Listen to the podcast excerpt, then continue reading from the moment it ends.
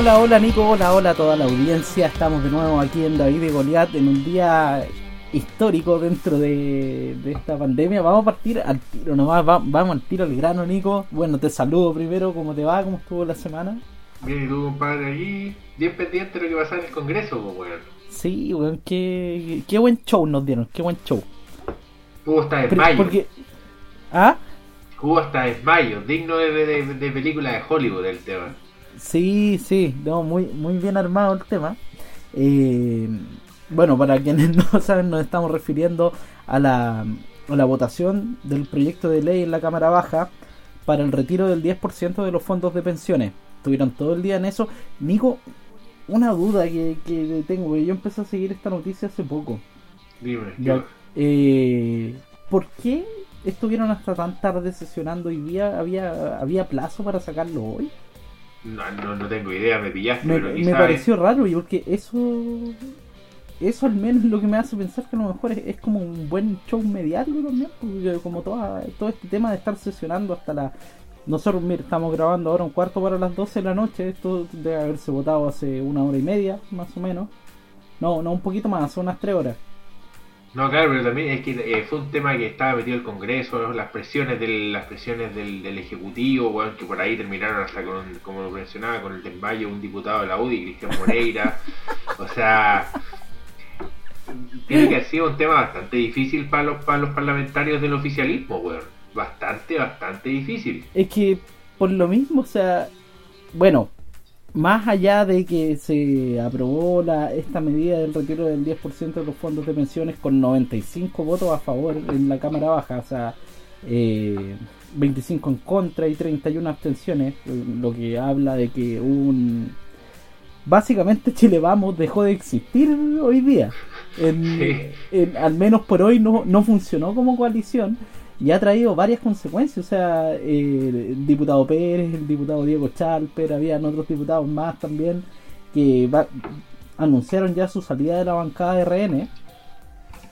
Y es un golpe duro al oficialismo, como tú decías, que por ahí van, estaban las presiones eh, más importantes, que era y que muestra que este el desgobierno total que hay el, el de gobierno y también la, muestra que pese a, a, a, las facultades y al régimen nivel presidencialista que tenemos acá en Chile, eh, pese a todo eso, no pasa nada, pues, weón. No, o sea, no, yo me refiero al es que no es que no pase nada, si esto todavía no está aprobado, recién es un trámite. No, claro, pero faltan, faltan las indicaciones, que ahí es donde nos pueden meter el dedo. Faltan las indicaciones y falta el, el trámite en, la, en el Senado. Claro, claro. Entonces, claro, no es como para cantar victoria, pero había presiones de todos lados, también estaban llamados eh, movilizaciones eh, para, para dejar la cagada si que esto no se votaba a favor del retiro.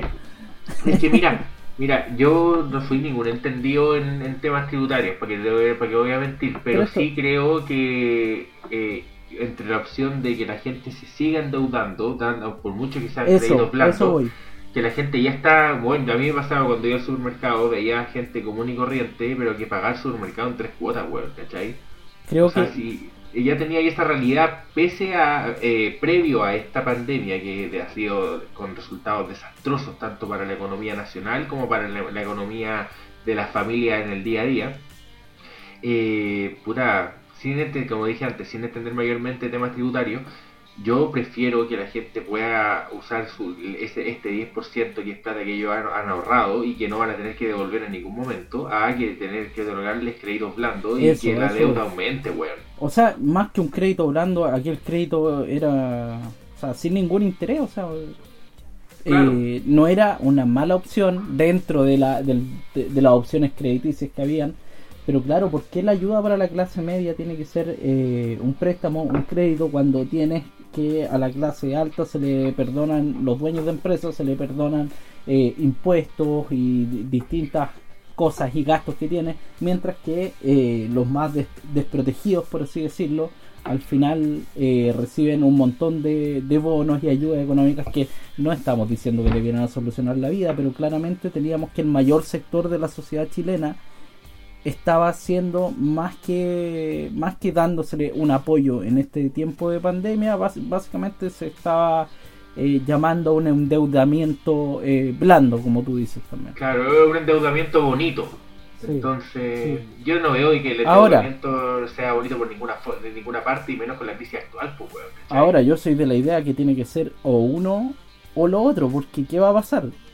Eh, conociendo la mentalidad del chileno, ¿qué va a pasar?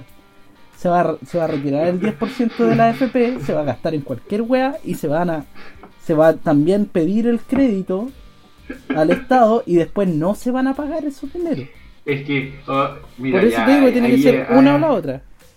Ahí a cada uno ven cómo, cómo lo gasta vos, pero por ejemplo recién estaba viendo Instagram y salía... Y claro, y salía... Yo no me puedo meter en... Yo claro, yo puedo decir yo lo gastaría en esta en esta weá, creo que está mal en esto, pero tampoco soy nadie para estar diciendo cómo lo tienen que gastar. ¿Cómo lo tienen que gastar? Claro, no, no somos nadie para andar diciendo cómo lo tienes que gastar, pero claramente si eh, vas a retirar el 10% de, de, de tu sueldo futuro para cuando no trabajes, por así decirlo. Y, y más encima vas a pedir un crédito al Estado que después te vas a endeudar y no lo vas a pagar. Porque muchas veces la gente funciona con esa lógica, lamentablemente. Eh, a mí me gustaría que fuera o una opción o la otra, no las dos. Claro, y, y completando lo que te iba a decir, salía este típico meme, así como los chilenos después de sacar el 10% de su fondo de la AFP y unos carros del supermercado llenos de LCD. ¿Cachai? Pero ojalá no pase eso, weón. Ojalá sea, se gaste en cosas realmente Bueno, no es obligatorio, no es obligatorio tampoco retirarlo. Yo al menos en mi caso no, no tengo pensado retirarlo, por suerte todavía no, no, no he tenido la necesidad de hacerlo. Yo me voy a eh, asesorar porque claro, yo, yo si lo retiro ahora, la verdad que, terminaría en esa onda de meter el LCD al carro. por suerte no tengo la necesidad de hacerlo en estos momentos. Eh, pero al menos la alternativa está en caso de... Claro, es una ayuda real para la gente que, que, se, que como tú dices está viviendo en un endeudamiento horrible y si es para solucionar todo ese tema de deuda, si es para vivir como con la dignidad que merece eh, la persona de acuerdo a lo que ha generado con su trabajo, porque ese es dinero generado con su trabajo, pese a que hablamos la otra vez que no es que sea su dinero propiamente tal, sino que es un crédito que tienen a favor para cobrar a futuro, eh, no deja de ser algo que se ha generado con el trabajo propio sin ninguna duda y además de esto lo que yo lo veo, pues, si una familia, la, la, familia está teniendo problemas para parar la olla como está pasando en muchos lados, en muchos lados, bueno, yo, o sea, la cantidad de grupos que estoy, en grupos de comunidades donde, donde recibimos, que la gente está teniendo que empezar a vender de todo porque ya hay que empezar a buscárselas porque la plata ya se está acabando, lo veo como una opción totalmente buena, bueno. al fin y al cabo lo que importa es parar la olla y, poder llegar a fin de mes, pues, bueno. Y al final esa plata se estaba perdiendo, porque la, estaban últimamente arrojando solo pérdidas las AFP. Por lo tanto, entre que se pierda en, en quizás qué, qué negocio tipo la Polar, qué, o, o, los vínculos que salieron ahora entre las sociedades, las sociedades entre los directores de la AFP y la... Claro, en paraísos fiscales, porque ahí es aprovecharon del vacío legal que establece la prohibición, pero para las sociedades solamente eh, de chilenas, pues, bueno, pero las panameñas la, y las ahí te va la mierda, ¿cachai? Sí, entonces, eh, por ese lado parece algo, algo positivo, pero como te digo, ojalá que esto no desemboque en un desfalco total, en el sentido de que aparte del retiro del 10% de la AFP, tenemos esta semana que se anunció este crédito con aval fiscal, tasa de interés cero. Y creo que hasta con un 25% de subsidio del Estado, weón. Sí, entonces... Yo, mira, a mí lo que me da miedo es que caigamos en un corralito, weón. Es que eso, eso puede pasar porque al... En el, tú dices, en el corralito total después, más adelante probablemente, o sea, va a haber mucho dinero circulando en condiciones que no se está generando tal cantidad de dinero. Y, puede haber una inflación que bueno llegar a un corralito ya de algo límite pero sí sí esto va a generar una inflación importante en su momento. Sí, y a mí con, la, con, con los efectos reales que está teniendo esta pandemia, las la, situaciones límites que uno antes veía muy, muy lejanas ya no me parecen para lejanas. Esa, eh, la, la, la nula certeza que hay hoy en día. Hoy todo es el día a día.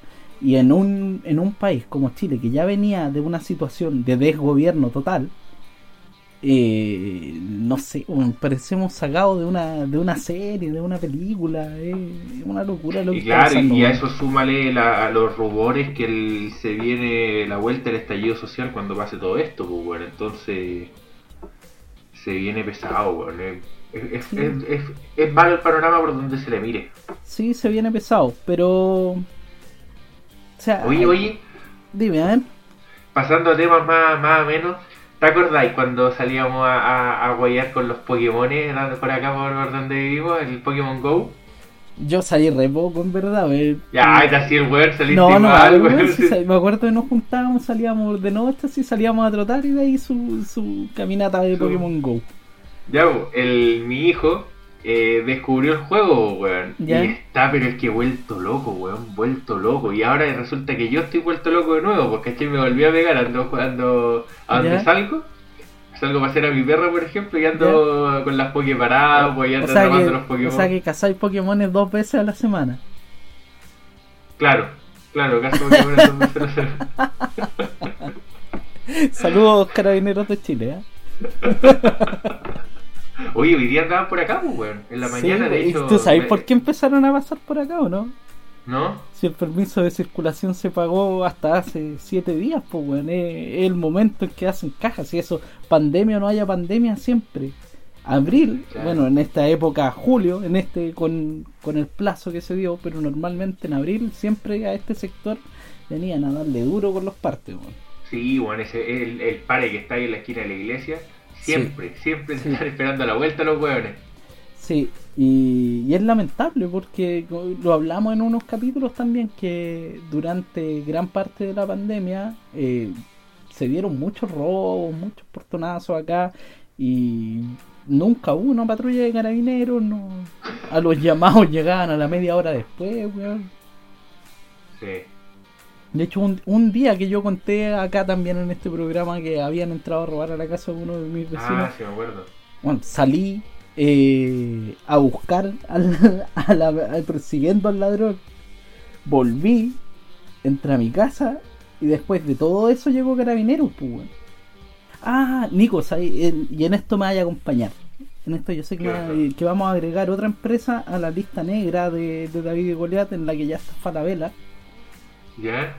que por, por, lo que ustedes ya saben que le hemos contado en reiteradas ocasiones. Hasta mi mamá me ha preguntado si recibió las constituciones. Las pues, recibí, pero no son las que compré, pero ya me aburrí de reclamar, weón.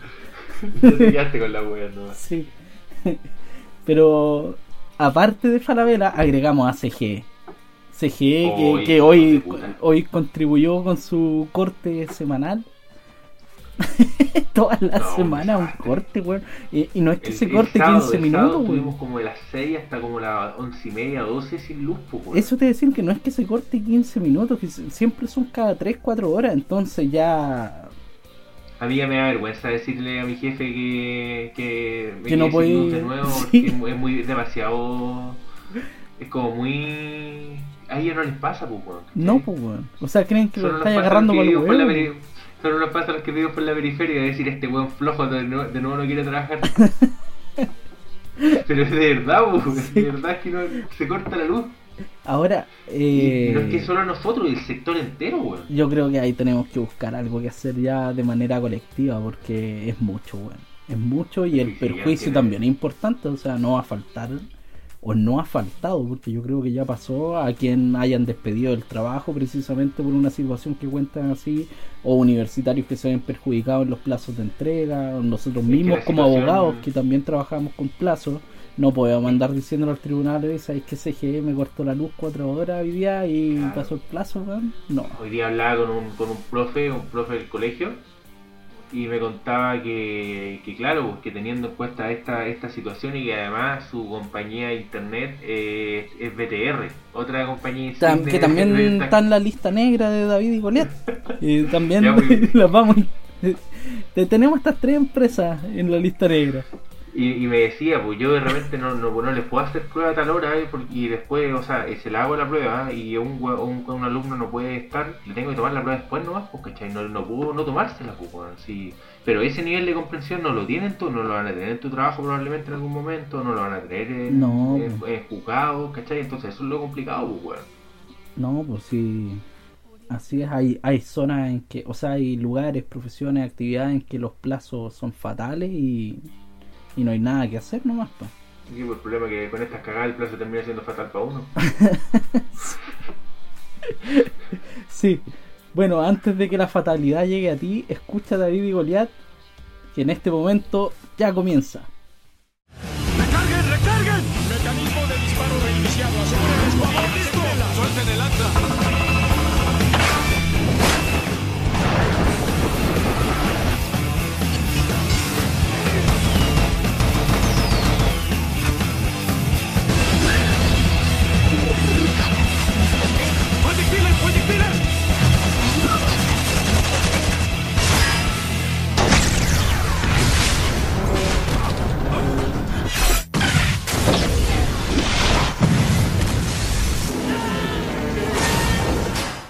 Nico, te llevo al 10 de septiembre de 1976. A la batalla del Marga Marga. Sí. vamos eh, contextualizando. Esto es vísperas del tercer aniversario de la asunción de la Junta Militar al gobierno chileno, dirigida por don Augusto José Ramón. Eh, y. Viejo, viejo y, la verdad es que pasaban cosas, ¿eh? pasaban cosas en esa época, pasaban cosas acá adentro, a nivel interior. y pasaban cosas a nivel mundial. A nivel mundial. esas cosas a nivel mundial, como la Guerra Fría, tenían repercusiones directas en países en el patio, el culo de Estados Unidos, como somos nosotros y todo el resto de Latinoamérica. y por lo mismo pasaban cosas con los vecinos conocidos es el conflicto que seguramente estaremos hablando en algún programa también con Argentina eh, por las islas del canal Beagle. Que poco menos que si no intercede el Papa, yo creo que, es la, gran acción que ha hecho el Papa. Puta, me voy a quemar ya, tiene que ser la única hueá buena que hizo. Eh, eh, si tomas en cuenta la cantidad de, de, pedófilos que cubrió el su madre. lo único bueno que hizo fue evitar una guerra. En ese caso, Al que no le gusta lo que digo, que lea el libro Sodoma, Poder y Escándalo en el Vaticano, y ahí tiene se puede formar una opinión en relación a lo que estoy diciendo. y, y situación similar se vivió por mucho tiempo con Perú esto ya a nivel de, conocimiento, de, manejo de información eh, privilegiado entre gente de la Armada principalmente y de la propia Junta de Gobierno. Eh, y de ahí surge la esta ya leyenda, pero cada vez menos leyenda y cada vez con más datos comprobados de que Chile hundió un submarino peruano en aguas chilenas. Y estuvo a punto de hundir otro que alcanzó a apretar Chile no, según yo, no estuvo a punto de hundir otro. Había otro, pero se le fue y se le fue nomás. Ya. Sí, no, no. Es que ahí están las dos versiones, pero mira, consiguiendo con la contextualización, Perú está presidido por el, por Velasco Alvarado. ¿Quién es Velasco Alvarado? Un militar reconocido, un militar de izquierda, y que en la, época de su presidencia, eh, que él estuvo en sentado en el el siguiente presidencial desde el 68 al 75 en Perú. Desde, desde en esa época Perú comenzó una carrera armamentista, una carrera armamentista que fue acompañada porque era un militar de izquierda, un, gobierno militar de izquierda, por eh, la Unión Soviética obviamente, pues, como focos estratégicos, países estratégicos de influencia. Eh, y que comienza esta carrera armamentista y que llegó un punto en que Chile ya, eh, Pinochet está si nos vamos a guerra, nos vamos a pérdida, porque el poderío, eh, históricamente el poderío marítimo del naval de Perú siempre ha sido superior al chileno y además militarmente estaba muy bien armado. No sé si pues, siempre, y no sé si actualmente, pero en esa época al menos, o sea, eh, creció el poder armamentístico de Perú, se duplicó en 3-4 años. Fue muy Claro. rápido, fue muy rápido. Chile no pudo darle alcance y sobre todo en, en- en lo que se refiere al poder marítimo, al poder de la, de la Armada. Eh, Perú llegó a tener 8 submarinos y Chile tenía 4, pero operativos 2. Dos. O Sí, sea, el ahí ya está, Simpson- ahí ya está, ya está. el Simpson era uno y el otro no recuerdo el nombre. No, no recuerdo el nombre del otro. El El Simpson. ¿Por Simpson, qué Simpson? weón. o sea, eh, tú me decís, muy tengo chileno el submarino Simpson, weón, yo me cago en la risa, po, weón. Yo no le tengo ni una confianza, po, weón. Me imagino así como el jefe Gorgon y piloteando la weá y cagamos. Sí, pues y todos tomando chela adentro, weón. Claro, weón. Ya. Con- dado el contexto, eh, aportando más datos a, a este dictador Velasco, bueno, el dictador llegó por un golpe de estado al, al poder en Perú y solamente habían militares en los cargos ministeriales, no había ningún civil en esa época. Muy parecido a lo que pasaba acá. Eh, La misma mierda en diferentes envases. de diferente color. Y bueno, hay que contextualizar que esto era poco antes de que se cumplieran los 100 años del combate del, del combate naval de, de la guerra del Pacífico en general. Combate, una weá dentro de la guerra, pero Vale, callá, palabra. Entonces, eh, estando este centenario cuesta y Velasco era un militar eh, criado por la generación, la que se le dice la generación de los perdedores en Perú, que es precisamente la generación que luchó en la batalla, en la guerra del Pacífico y perdió toda la provincia del Tarapacá, donde hoy en día está Iquique y Arica, y que si estamos hablando de que todavía no pasaban 100 años, eh, hay un sentimiento nacionalista fuerte, hay también una historia no contada hacia Chile, pero sí contada hacia Perú, que poco menos eh, el ejército chileno de Balmaceda que llegó hasta Lima, hasta Lima, poco menos llegaron como los vikingos de Ragnar Lodbrok a, a saquear Perú. Claro, es, es que esa es una herramienta muy muy importante a la hora de, de generar eh, Odio. sentimientos anti anti antinacional antinacionalistas, pues, anti a- a- re- refiriéndome a cualquier país y que se usa siempre, siempre se ha manipulado la historia para crear este tipo de avers- aversiones pues casi por defecto y por, por Y Perú parte se ha, un país a hecho, otro. se ha hecho bastante y se le da bastante hincapié, incluso hasta el día de hoy. Entonces, imagínate esto 50 años atrás. O 40 Claro, y años donde atrás. el acceso a la información no era como el de ahora. Eh, y con un presidente que se crió por esta generación de, de, de, de personas que sentían que había que recuperar ese, ese, ese territorio peruano para ellos. Él tenía eh, como gran esperanza de su gobierno recuperar eh, la provincia del Tarapacá.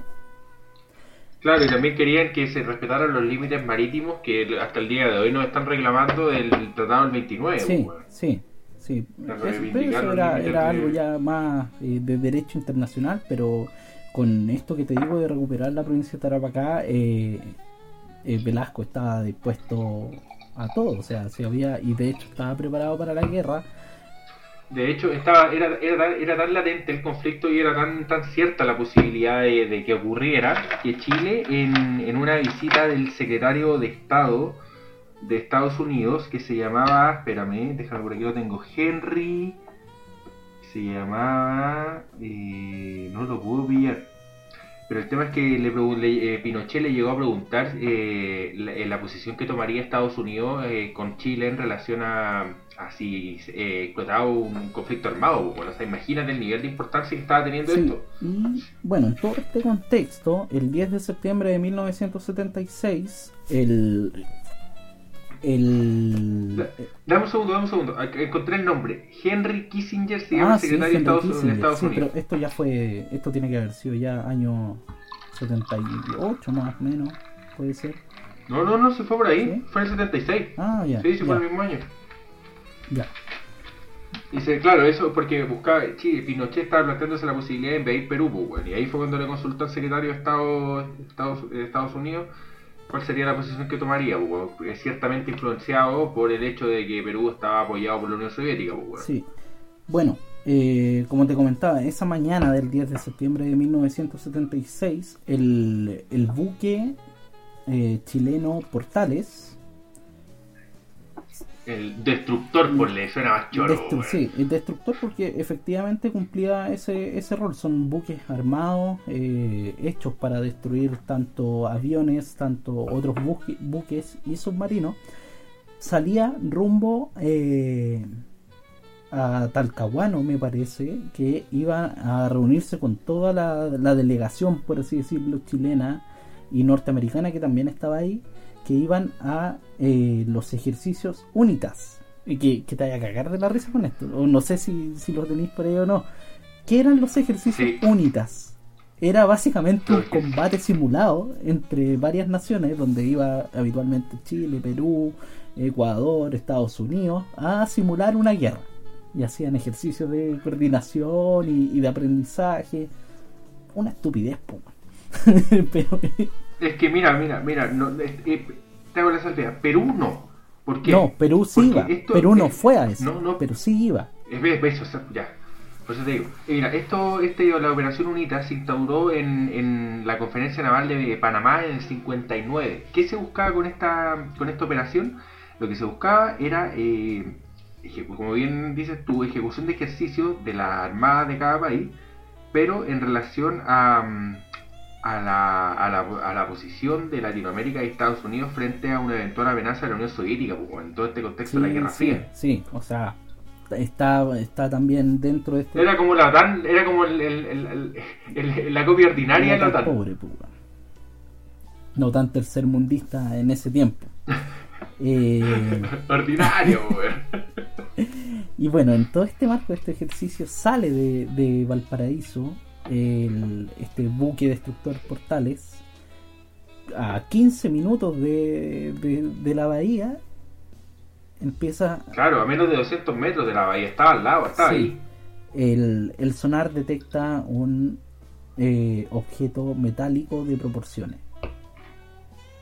Y con tendencia al movimiento que eso fue lo, con tendencia al movimiento y empiezan a hacer las consultas respectivas porque el Simpson estaba en Talcahuano, el otro buque estaba en reparaciones, no me acuerdo dónde, y, pensaban que podía ser el submarino norteamericano que se llamaba USS Gato.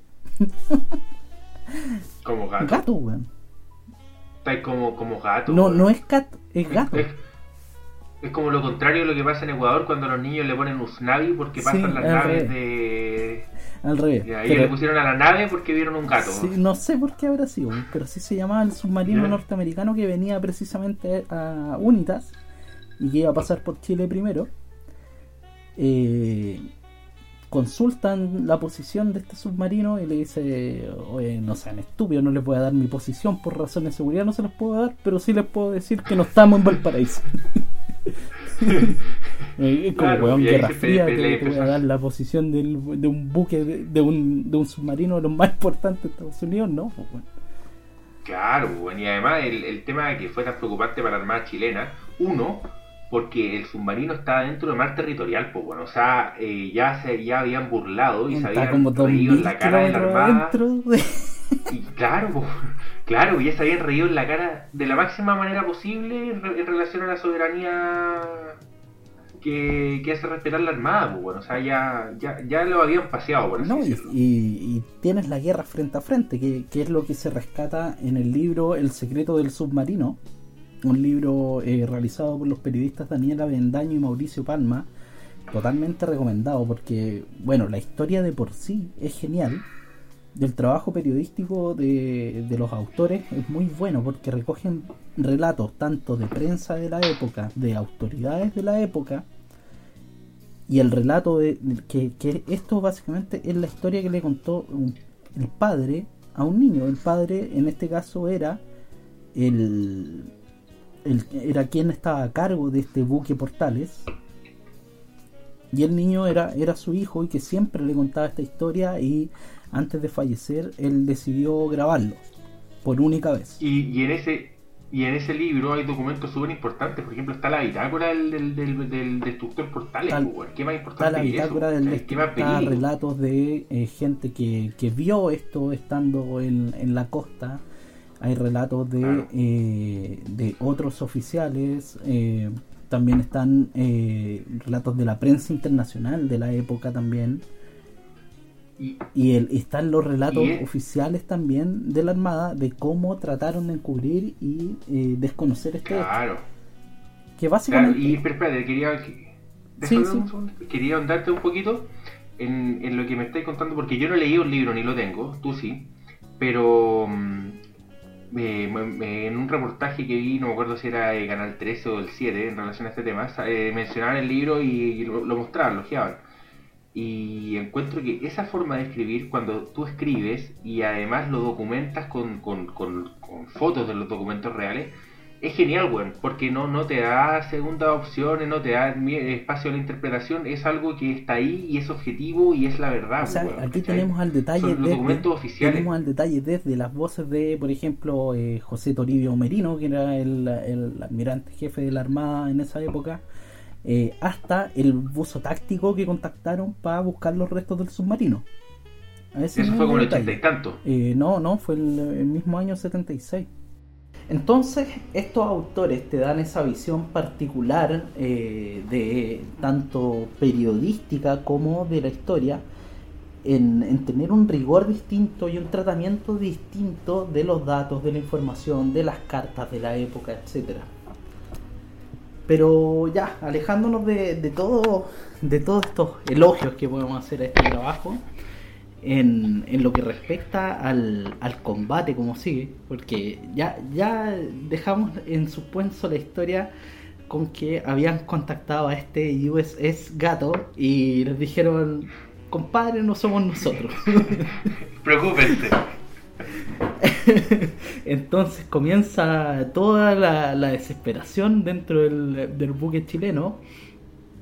Eh, el almirante, no sé si almirante el cargo, no recuerdo, pero quien estaba a cargo de este, de este buque nacional eh, de apellido Sepúlveda, eh, comienza a contactarse con eh, toda la Armada Nacional, empiezan a, sacar los grandes buques de Valparaíso, llevarlos a otro sector, el submarino que, el submarino que había ahí también, si es que estaba, no me acuerdo, pero empiezan a, a proteger eh, todo, todo por así, el patrimonio de, naval, por así decirlo, de Valparaíso. Es que claro, porque y dejan solamente cuatro buques, cuatro buques eh, y los cuatro destructores. Estaba el Portales, el Cochrane, el... eh, no, mira, no, no tengo por acá los, los otros dos. Pero ya sabemos que son cuatro. El, el, el Cochrane, el Portales, el Centeno y el Serrano.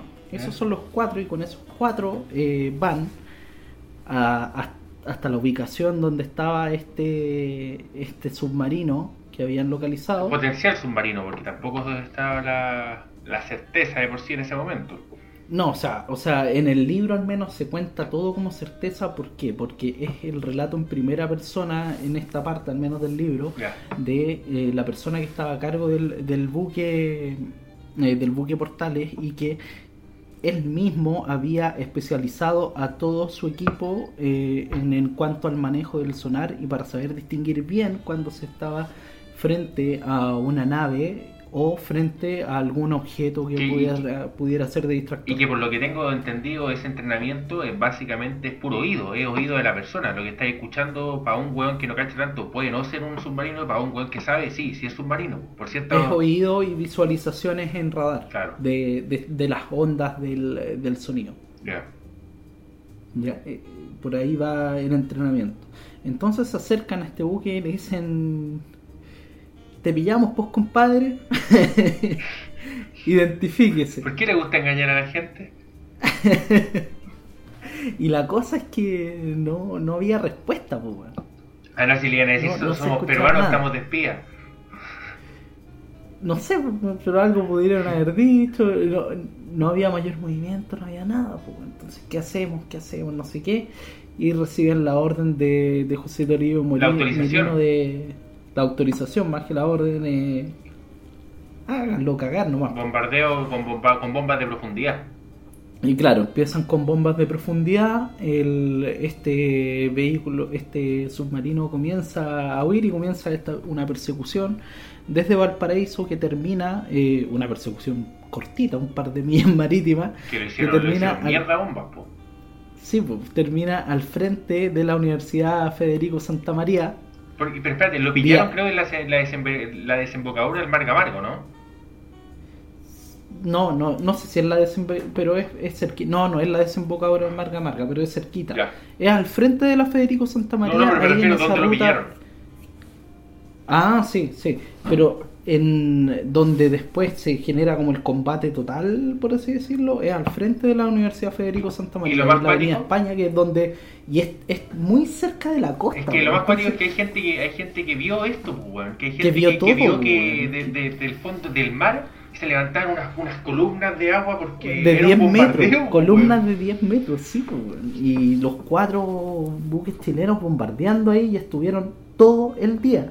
No, esto no fue un ratito, estuvieron todo el día tratando de hundir. Creo que, este- pero creo que fue durante tres este días, weón. Pero, espérate, Ah, todo el día, hasta que en la noche eh, sale un torpedo desde abajo hacia el, hacia el buque hacia el buque portales. Oh, Lo logran detectar con el con este sonar y lo esquivan. ¿Ya? Y el, el torpedo pasa y finalmente no le. Esto es lo que se cuenta en la bitácora del, del Pacífico y, y por. O sea, del Portales, perdón, y, y por quienes estaban a cargo del, del buque. Eh, con una maniobra de zigzag lo logran desvi- eh, desviar y cacharon que no todavía no, no lo habían hundido por completo y por lo tanto siguieron Y bombardeando. ahí y hicieron, claro, hicieron mierda todo el fondo marino. Sí, sí. Hasta que pasó por ahí un eh, buque eh, comercial que con una malla de arrastre eh, se quedó enganchado a algo muy pesado. Entonces ahí dijeron ya, ya aquí hay restos de naufragio, entonces ya, paremos, veamos qué, qué onda, qué es lo que es. Y la historia oficial queda hasta ahí. Claro, y, pa- y, pa- y para la prensa esto era mm, eh, eran ejercicios navales, pues bueno, era simplemente, no, es que tampoco podían recordar Esa Armada la decir, comunicación. tampoco la Armada iba a decir, oye, se nos metieron a, a la, a la punta de las narices, pues, Esa fue la comunicación oficial de, de parte de, de la Armada chilena, que se trataban de ejercicios navales, y es, es muy chistosa porque va punto por punto la carta que salió publicada en el Mercurio de Valparaíso, No, la estrella. eh, en la estrella, perdón, de Valparaíso, diciendo, eh, eh, por ejemplo, por lo general los ejercicios navales son ensayados, pero no todos tienen que ser ensayados, a veces podemos improvisar. A veces puede Y aparecer un submarino enemigo. Y muchas veces la gente ha visto esto en las, en las costas chilenas y todo. Y, bueno, o sea, personas que le preguntaban que vio esto nunca habían visto ni tanto buque reunido en la orilla de la playa, ni columnas de 10 metros saliendo. Y, y cada un minuto, hace la weá cada rato. y salita la respuesta. Otro, otro dato es que se ocuparon los torpedos más caros que tenía la Armada chilena. Luego de que, de que vieron que las bombas de profundidad no tenían mucho efecto, empezaron a ocupar los torpedos carísimos, carísimos, que no se van a ocupar en un ensayo naval. No. Eh, y eh, con, con este hundimiento ya queda a resolver quiénes son, po. es que claro, es que, es que tampoco, tampoco, mira, por un porque lado. no se sabía, po, no se sabía quiénes Es que- eran, pese a que sospechaban que podía ser Perú, pero, pero no había ni una certeza. Estos son actos, esto, Y- esto es un y- acto motivo de guerra, weón. Si eso, esa Sí, es la, importancia otro, o sea, que tiene. Si se hubiese en comprobado, por ejemplo, bombardeo, y si se hubiese en comprobado, pleno, cínico, espérate, que en pleno bombardeo, eh, la- los comandantes en jefe chilenos llamaron a Perú, eh, ¿son ustedes? Es que claro, No, no somos. pero uno le iba a decir si somos nosotros, porque eso es, es al Ahí momento que es reconocen, es entrar en guerra. Automático. Ahí es discutible. Eh, Es no, discutible. bueno, al final igual se terminó descubriendo que era peruano, pero en el momento si le dice que sí. Porque al final lo que hicieron fue. Los vendieron básicamente. Es que obvio, pues, ¿qué iban a decir? Nos vamos a ir a, nos vamos a, ir a la guerra por culpa de estos weones que los pillaron, ni cagando. Si se sabe que la voy a decir, lo usan de carne coñón. Pero los pillaron porque los mandaron también. po. No, claro, obviamente. ¿O tú crees que venían a pasear nomás porque se les ocurrió? Bueno, que Es que también. es una de las teorías que se dice. También yo creo que ni, ni en el, en el- en- ni en el ni en el en el plan más optimista de, de llegar a costa chilena se iban a plantear que iban a llegar hasta hasta la hasta el puerto mismo el más importante de Chile sin que los pillaran. Sí se lo iban a plantear y yo te voy a- y aquí te voy a decir por qué. ¿Ya? En toda esta época, eh, en el libro se cuenta también, ya que eh, se, se recopila información también de eh, bitácoras y documentos de la Armada peruana. En toda esta época, en Perú, por ejemplo, se hacían ejercicios de, eh, de graduación, tanto en la Armada como en, en el Ejército. Igual era la grabación Eh, mandarlo a territorio enemigo a... Así es. Ah, No qué rica la grabación, weón, tenía ya No este te- sentido. eh, compa- compadre, como para graduarte, lo único que te falta ahora es eh, llegar en el submarino a Valparaíso y sacarle fotos a los buques chilenos. Y, y están las fotos allá, pues, weón. ¿En serio? Sí. Es que claro, porque yo lo que yo hasta, hasta donde yo vi, el, el plan era que en el, el día estar escondido, en la noche salir a la superficie y ahí sacar las fotos y luego volver y irse. Eso y es, es como. Es, es una locura, pues. Y se daba a todo nivel. En el ejército, por ejemplo, está muy documentado un caso que sucedió en, en Arica, que en una graduación del regimiento Tacna, ya todos bien copeteados en una noche, le dice, lo- los jefes les dicen a, a uno de los graduados, ya tenéis que ir con la bandera peruana y ponerla en el morro de Arica mañana. y se lo dijeron como talla, pues. La hizo. cosa es que se levantan al otro día y cacharon que el weón, no- el weón y 200 militares peruanos más no estaban, pues weón. Y, y efectivamente el tipo andaba en Arica y andaba preguntándole a los carabineros cómo llegar al morro. Oh, Entonces, ese, ese nivel de, de, de estupidez, pero de peligrosidad también era lo que se vivía en la época, porque claro, van 200, 200 militares peruanos y obviamente pasa porque por más que, o sea, que haya eh, regulación fronteriza en un escenario que no era de guerra, pese a que si habían hostilidades, no era de guerra, eh, ¿qué van a hacer cuatro carabineros de aduana contra un Claro. contra cuatro camiones de militares peruanos? Es que pasa mucho el hecho de que, de, puta, mi viejo me cuenta porque estuvo ahí, eh, pasa mucho el hecho de que mm, en, esta, en, este, en esta faceta, en estos militares, en esto, en el ejército, se da el hecho de que mm, ver quién la tiene más grande, básicamente. Pero de manera burda, pues, ¿cachai? Y se Y de da manera y, tan y de manera súper estúpida y arriesgando una cantidad de cuestiones que tú decís de repente, ¿qué te pasa, weón? Por esa estupidez te voy a ir a guerra, ¿cachai?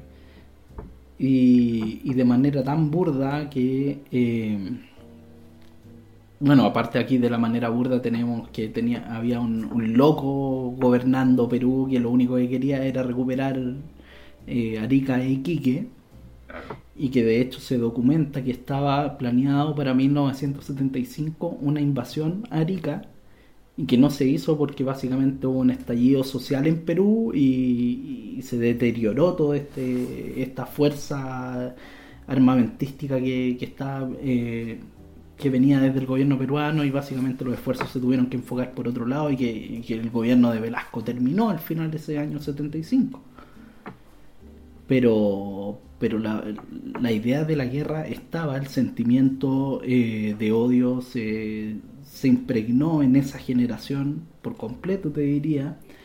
Y, eh, ¿Y qué pasó con el otro submarino? Porque no era uno, eran dos. Sí, pues hay una, hay una versión que dice que la, la alcanzaron a, a bombardear, pero que alcanzó a, esca- a escaparse, pues. Esa es una versión, esa es la chilena. Y ahí que era peruana. Pues la versión Es que creo que uno, peruana, una que versión, hundieron una era versión- peruano y el otro era soviético, creo. no se sabe. Ya. No se sabe, pero la otra versión, eh, lo que lo- y que lo más, yo al menos dentro de los documentos que encontré acá, lo más objetiva que, que cuenta lo que sucedió con ese otro submarino es eh, de un periodista británico eh, que de reputada tra- trayectoria, trabajó en The Guardian, en, en los medios más importantes de, de Inglaterra, y que en la época eh, escribe que el otro submarino básicamente se llegó a, una- a una- a un acuerdo con Perú de ya déjenlo pasar, ¿cachai? Y que Chile, eh, y, y que dejaba muy mal a Chile eso porque básicamente Chile no quiso ir a la guerra, es como una, un ejercicio de retroceso de parte de Chile. ¿Cómo, cómo, cómo? Eh, Explícalo no. Que el otro submarino lo encontraron, lo encontraron bien al norte de Chile y que básicamente Perú intercedió para que lo dejaran pasar. Y claro, pues en estricto rigor lo que había hecho Chile, bombardear con todo y que la weá se hundiera. Y, y, la, y vamos a la guerra nomás y todo. Claro, porque está dice, claro, que en, en venía ese ya. documento, en esos documentos británicos lo que dicen es que Chile no quiso ir a la guerra porque se veía en inferioridad ante, ante la Armada peruana en un, en un posible combate Y además no tenía garantizado el, el apoyo de Estados Unidos, pues, que era lo importante al fin y al cabo. Así es, pues no, no, es decir, esto fue totalmente inesperado, pues, bueno, o sea, los teníais metidos 2000 kilómetros adentro de, de tu frontera, pues, no. Es que no también te habla un ni nivel de negligencia de, del Armada, weón, de falta de preparación y que de hecho fue lo que se empezó a trabajar desde el día uno después de que pasó esto empezaron a mandar a todos los mili- altos militares chilenos a capacitarse a Brasil a capacitarse Claro, a Estados lo que Unidos me estáis contando es digno del, del teniente, del weón que prepara a los, a los caetes en, en papanadería, pues el Fernando Larraín que hace... y que en, en este libro El secreto del submarino se cuenta que no era primera vez que pasaba. O sea bueno ya te conté el tema este de las fotos de las graduaciones Claro, y que en otras ocasiones, por ejemplo en Pisagua también se habían encontrado submarinos peruanos y todo, pero que no había llegado a mayores, como en este caso que básicamente se hundió. En la gran defensa de la Armada chilena para decir que esto es falso, eh, pese a que hay un montón de cosas que dicen que no lo es, es que dónde están las viudas, dónde están los familiares llorando, etcétera. En primer lugar, lo que se dice es que no toda la tripulación era peruana, que había muchos cubanos y, y soviéticos también. claro, había un, un mix ahí de mundial de Sí. izquierda. Sí, eso es lo que se dice. eh, y segundo, claro, o sea, en un gobierno como el de Velasco no, no costaba nada silenciar tampoco a, a quien está Es llorando, reclamando. En un Y gobierno, no como el de Velasco solamente, en un gobierno como cualquiera de los gobiernos militares de la época que eran comunes Claro, en o Latinoamérica. sea, en la época era común. Y, y también hay en, en Perú documentos de eh, un par de días siguientes donde sale un obituario en la prensa en el que se, se dan condolencias a oficiales eh, de Marina de eh, fallecidos todos juntos, y son un grupo de tres, cuatro oficiales más o menos, pero no se dan las causas. Entonces eso también eh, como que empieza un poco a cerrar ese círculo. Y eh, también está el tema de la operación UNITAS, en la cual ese mismo año, en octubre, o sea, sí, en octubre parece que fue que se realizó, Perú decidió no ir porque justamente eh, sus submarinos estaban con averías. Qué curioso. Mira qué casualidad. Un mes después de, de esta cagada. Sí. Así que bueno, esa, esa es la historia que, que les traemos hoy día. Y que eh, igual es un- importante, porque es, por ejemplo, es el Es único historia, submarino hundido por la Armada chilena, weón. Sí, eh, que al menos que submarino sepamos. enemigo. Al menos que sepamos. Claro, claro, que sepamos. No, que por los Pero- antecedentes que, que, que contaste, weón, lo, lo normal sería que fuera Puede ser weón. cualquier cosa. pues, weón. No, lo Sí, normal lo sería que fuera el submarino chileno lo hundido. Sí, y, y también la otra versión, o sea, porque en este, a mí me llamaba la atención, por ejemplo, que en todos los años que se habla de cosas que van pasando y, y lo que pasa con este submarino, no sé, por submarinos Simpson chilenos siempre están talcahuanos, de- es raro, raro. De cómo vaya a tener el submarino estacionado cuando sabéis que, que te están espiando constantemente. Claro, Raro. ¿cachai? Y tenéis puro weyando allá, así que aquí tenían tascahuano, weón. No, pues entonces, eh, bueno, dejamos la historia ahí, dejamos recomendado el libro también, El secreto del submarino, Daniel Avendaño, Mauricio Palma, y vamos a estar trayendo más, más datitos así, más pildoritas como esta. Y, y cosas media freak, pero bien interesantes, weón. Yo cuando... Y ese datos históricos, datos históricos que están medios empolvados por ahí. No, Europa me enseñó a que no es necesario tocar la pelota tantas veces.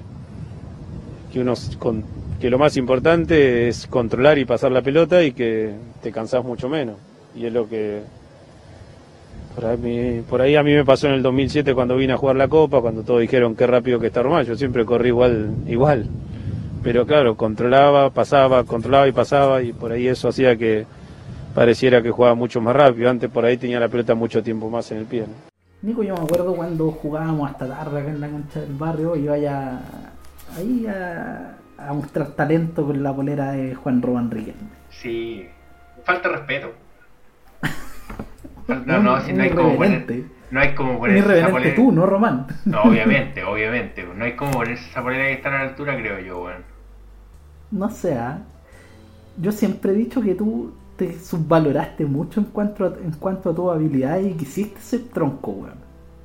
Porque Puede ser, jugaba ya har- harto más de lo que. de lo que. De- al final a ti te gustó eso de, de reventar canillas y tirar pelotazos. Sí, puede ser, weón. Sí, en mi época No acá. era, que tuve- no era que teníais la necesidad de hacerlo. En, en mi época acá de, de, la cancha de barrio, eh, es verdad, weón. Era, era, era harto más técnico lo que soy actualmente, weón. Harto más técnico. Sí. Sí, Sí. es verdad. No, no le faltaba tanto respeto como se le faltaría ahora. No, ahora claramente. eh, no sé qué te diría, no te diría nada muy agradable seguramente Juan Román Riquelme al verte usando su camiseta. Camiseta que, con la que comenzó eh, en el profesionalismo, sin embargo, él es de las divisiones inferiores de Argentinos Juniors, al igual que Diego Armando Maradona. Claro, eh, hizo todas las inferiores en argentino. Y, y como curiosidad, en argentino él no jugaba de 10, él jugaba de, de doble 6, por así decirlo, al antiguo Sansa. Eh, Al lado del Lobo Ledesma. Claro, al lado del Lobo Ledesma este que es un 5 clásico que recorrió todos los clubes, un par de que estuvo en River, estuvo en varios clubes más de los chicos, pero que está, recorrió toda Argentina el weón, estuvo en Sí. todas. Entonces el Lobo Ledesma hacía el trabajo sucio y Riquelme le daba la salida clarita. Algo así como un, un Pirlo Gatuso, por así lo pudiéramos poner en... Así como un calule sangüesa. No, no, no me comparía Román con Sangüesa, weón. Si partiendo del Chocopanda ya, ya no hay nada que hacer, weón. El Chocopanda más ordinario el de Sangüesa, weón. No, no diré nada al respecto. weón. No, yo tenía harto Chocopanda, estoy escupiendo al cielo, weón. Me cayó en la cara y no, yo tengo... Yo era, yo era de Chocopanda, debo reconocerlo. Y justamente en esa época de la cancha de baby acá de donde vivimos. Y, y bueno, y Román fue eh, quien tomó el, el testigo de- del 10 de Boca y el 10 del fútbol argentino y lo tomó de manera simbólica y material en un clásico Boca River con el Bambino Veira dirigiendo Boca, eh, Ramón Díaz en River, la época que River le pasaba por arriba a Boca. El River de Y- Francesco, de Aymar, de Ortega, de Matador Salas, weón. de Sala. Y, y en, bueno, iba perdiendo Boca en el entretiempo. Maradona pide el cambio, dice no, no doy más. Y de hecho, después cuenta que ese fue el partido en que Maradona decidió retirarse y nunca más jugó. Y, y entra Román al segundo tiempo y el partido cambia y Boca lo logra empatar. Y, y, y lo que no, no vino a ser tampoco una sorpresa, mira, Entra Román, Román, no, no Maradona, entra Román en el segundo tiempo. Y no vino a ser una sorpresa como te decía, porque bueno, Román desde el primer partido en que debutó en Boca en el 96 con Bilardo, eh, salió coreado.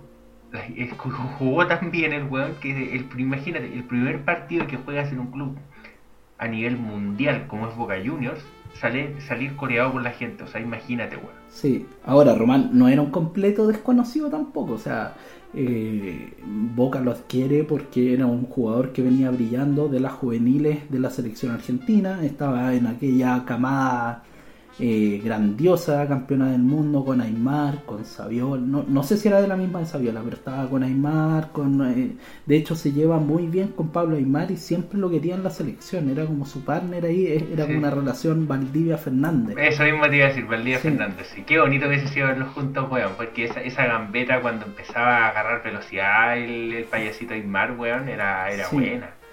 Era, era bien eh, de traslado de la pelota, a diferencia de Román, que era más un pasador.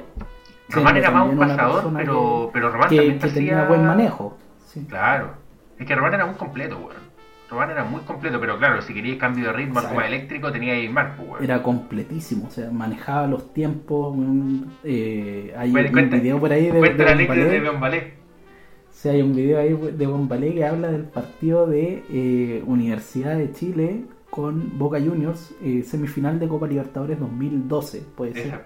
Cuenta cuando, cuando, eh, cuando Y- se resbala Herrera. Y sí, pues dice que, que Román, o sea, Como en tiene un, relación a manejo, cómo tiene un manejo tal, Román. tiene un manejo tal que no sé, hay tiro de esquina weón, pa' boca y va ahí Román caminando, entre que va caminando, llega al corner, ya se van 5 minutos del Es partido, que, con es Boca que cojea, que se arregla las Sí, calcetas, sí, que, que se arregla cogea, se arregla las tarjetas, las calcetas, todo y tira el, el corner y sale para el otro lado más encima. Entonces va de nuevo ahí Román caminando, ahí ese pasito cansino que tenía, ahí tira un pollo a la cancha, eh, tira, ahí ve a Johnny Herrera, le tira un pollo ahí a, a- a los pies, weón. Y puta, tira al centro, Ron- Johnny Herrera se resfala en el cupo y gol. Y, y pasaron 10 minutos. Y, se, y gol y se perdieron 10-15 minutos de partido. Los dos con el.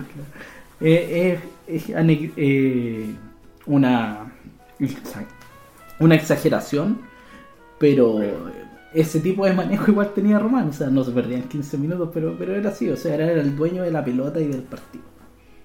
Eh, y, y al fin y al cabo es importante, bueno, yo varias veces en la cancha he tratado de hacerlo y mane- jugar con los tiempos, jugar con el, con el ir a sacar el lateral, con el saque de fondo, con Es una el, manera de el- adueñarse del partido también. Claro, con, con el conversar con el árbitro, con el tiempo lo fui aprendiendo, porque en principio era Sí. Ir a putear al árbitro, pero después como No, fui a conversar árbitro y, tenés que llevar bien con el árbitro. Es muy importante porque terminás influenciando las decisiones, pues, weón, si lo sabías hacer Te bien. tenéis que llevar bien. Yo me llevaba bien con los árbitros, pues. por eso me tocaban, me tiraban al suelo y cobraban nomás. Claro, sí, pues, si al fin y al cabo es así, pues, weón. Y un jugador como Román que tiene tanto la pelota necesita que le cobren, pues, weón, porque si no le cobran Sí. todas las que tiene, se va a la mierda. Y además que si le sumáis, a- le sumáis que lo terminan tocando cuando está en tres cuartos para adelante, y tenía y tenía una pegada como la de Román, puta. Claro, o sea, tiene una cantidad de goles de tiro libre importante y más que una Si cantidad... pregúntale a Claudio Bravo. Claro, y más que la cantidad es la instancia. O sea, a Claudio Bravo le metió dos en un partido de eliminatoria. eh, tiene goles en momentos importantes con el Villarreal, con Boca. eh, Goles a River, weón, goles a River. de a River, a River de tiro libre hasta el último momento. O sea, el último clásico que juega contra River le mete un gol de tiro libre. Sí, no, importante, mira, y, y, y cuando, cuando se empezó a ver la, la real influencia de Boca y el real, o sea, la real influencia que tenía en Boca y la, re- el real, la real capacidad, por así decirlo, de, de Román, en el 98 cuando llega Bianchi a la banca. Sí, y con Carlos Bianchi y con Román, y ya con ese equipo que se fue armando, con Palermo, con eh, Esqueloto. los Barros Esqueloto, con el Chelito Delgado, con, Iván Ramiro Córdoba. Con Córdoba. No, con Oscar Córdoba, disculpa, Oscar, Oscar Córdoba. Oscar Córdoba, con eh, el, El patrón Bermúdez. Eh, ¿quién- quién- Ibarra. sí, el, el negro Ibarra sí también es, es de esa época. Arrobarrena. El, el flaco Schiavi, el Vasco Arrobarrena, mira, son todos jugadores insignes de una época Caña. en que Boca estuvo tanto tiempo bajo la sombra de River que dijeron, ¿sabes qué? Nos vamos a comer el mundo. Y así fue. Le ganan su primera Copa Libertadores al Palmeira. Salen campeones del torneo de apertura 98 y el clausura 99 de Argentina. Sí, y luego de eso el, viene la Copa Libertadores que le ganan al Palmeira y donde se, se muestra la impronta de Román ya desde esa época de, aparte del tremendo talento que tenía, este manejo del que hablábamos, porque Boca no ganaba con un fútbol brillante, si el único brillante era Román. Pero lo que hacía Román, hay una jugada que creo que en ese partido, cuando Román recibe la pelota, como en tres cuartos, y empieza a devolverse, porque se da cuenta que tenía mucho encima, y entre Sí, como cuatro sí. compadres, el comp- La pieza Román- hacia atrás. la pieza hacia atrás y empieza a retroceder y al fin y al cabo termina cediendo la pelota. Pero la- lo, lo que se rescata es que Román teniendo cuatro compadres, no siendo un jugador rápido, lo que yo siempre he dicho, si Román no, tu- no, tu- no supiese usar los brazos como lo usaba, no hubiese sido todo lo que, lo que conocemos. Y lo mismo que pasa con Valdivia, weón, que son jugadores tan lentos pero tan técnicos Sí, que necesitan abrir los brazos, pero abrir los brazos bien, pues, no para que te cobren falta ni nada, abrir los brazos para cubrir la posición y lo hace de una manera pero es que perfecta, weón, es maravillosa esa jugada cuando se va regateando hacia atrás, se la- en un momento se la pisa un huevo, no, es maravilloso, weón. sí, y hay varias de esas. Entonces ya tenemos a un Román campeón de Copa Libertadores y eh, el momento donde se descubre hacia el mundo es aquella final de Copa Intercontinental contra el Real Madrid, Upa, sí. donde nos deja, aparte de varias jugadas que pueden buscar ahí en YouTube, que, Maravillosas. que vuelve loca, hay una la- por la orilla ahí que se lleva a medio Real Madrid. Ahí Está, sí. Sí, está. Bueno, Maquelele no, no pudo con Román en todo el partido. Y, y claro, y reconocido como uno de los mejores mediocentros del mundo. O sea, Maquelele era el Engolo Kanté de la época. Era el, el contención del equipo campeón del mundo. Ese era Claude Maquelele. Claro, y al lado tenía a Karate Kid McManaman. Sí. Sí, Era más ¿no? inventa que. No sé si pero, invento, pero... pero, pero no... No al nivel de Makelele. No, no, no a ese nivel. Y... Y, Y está... Román se hizo un par de chalas. Sí, se hizo un par de charlas con él, le da esa asistencia notable a Palermo para que no tenga oye, pero espérate, Y antes Boca, y Boca en, en modo Boca, lo que hablaba antes del manejo que tiene Boca es que ganó todas estas finales básicamente o con un gol sobre la hora o por los penales, donde ahí la figura de el Pato Bondancieri también hizo importante, pero después de, la, an- después de Oscar Córdoba. pero espérate, antes de pasar a la otra, a la Libertadores que ganan por penales, te quería comentar el tema de- del pase que le hace Román a Palermo, porque mira, ese partido lo gana con dos goles de Palermo, 2-1 el, el, el Boca al Real, pero ese pase es igual, y esa jugada es muy parecida a la que ya tiene Sí, el Coto con Marcelo sí. Salas, weón, en Sí, es la misma onda, po. pero por eso ya cerrando ese partido, las jugadas están en YouTube, las pueden ver. Eh, eh, lo que lo que sí tenemos es que, claro, salió al salió al mundo eh, Román y y llegó al Barcelona, po. o sea, Pero todavía no, pero antes ganaron la Libertadores. con Sí, Cruz ganó una Libertadores. En penales. Sí, contra Cruz Azul, que un equipo mexicano no puede ganar un torneo con Mebol, como para que lo digas por ahí un cierto equipo. Ah, Vergüenza. chúpala. No, chúpala. La noche más triste de mi vida fue esa.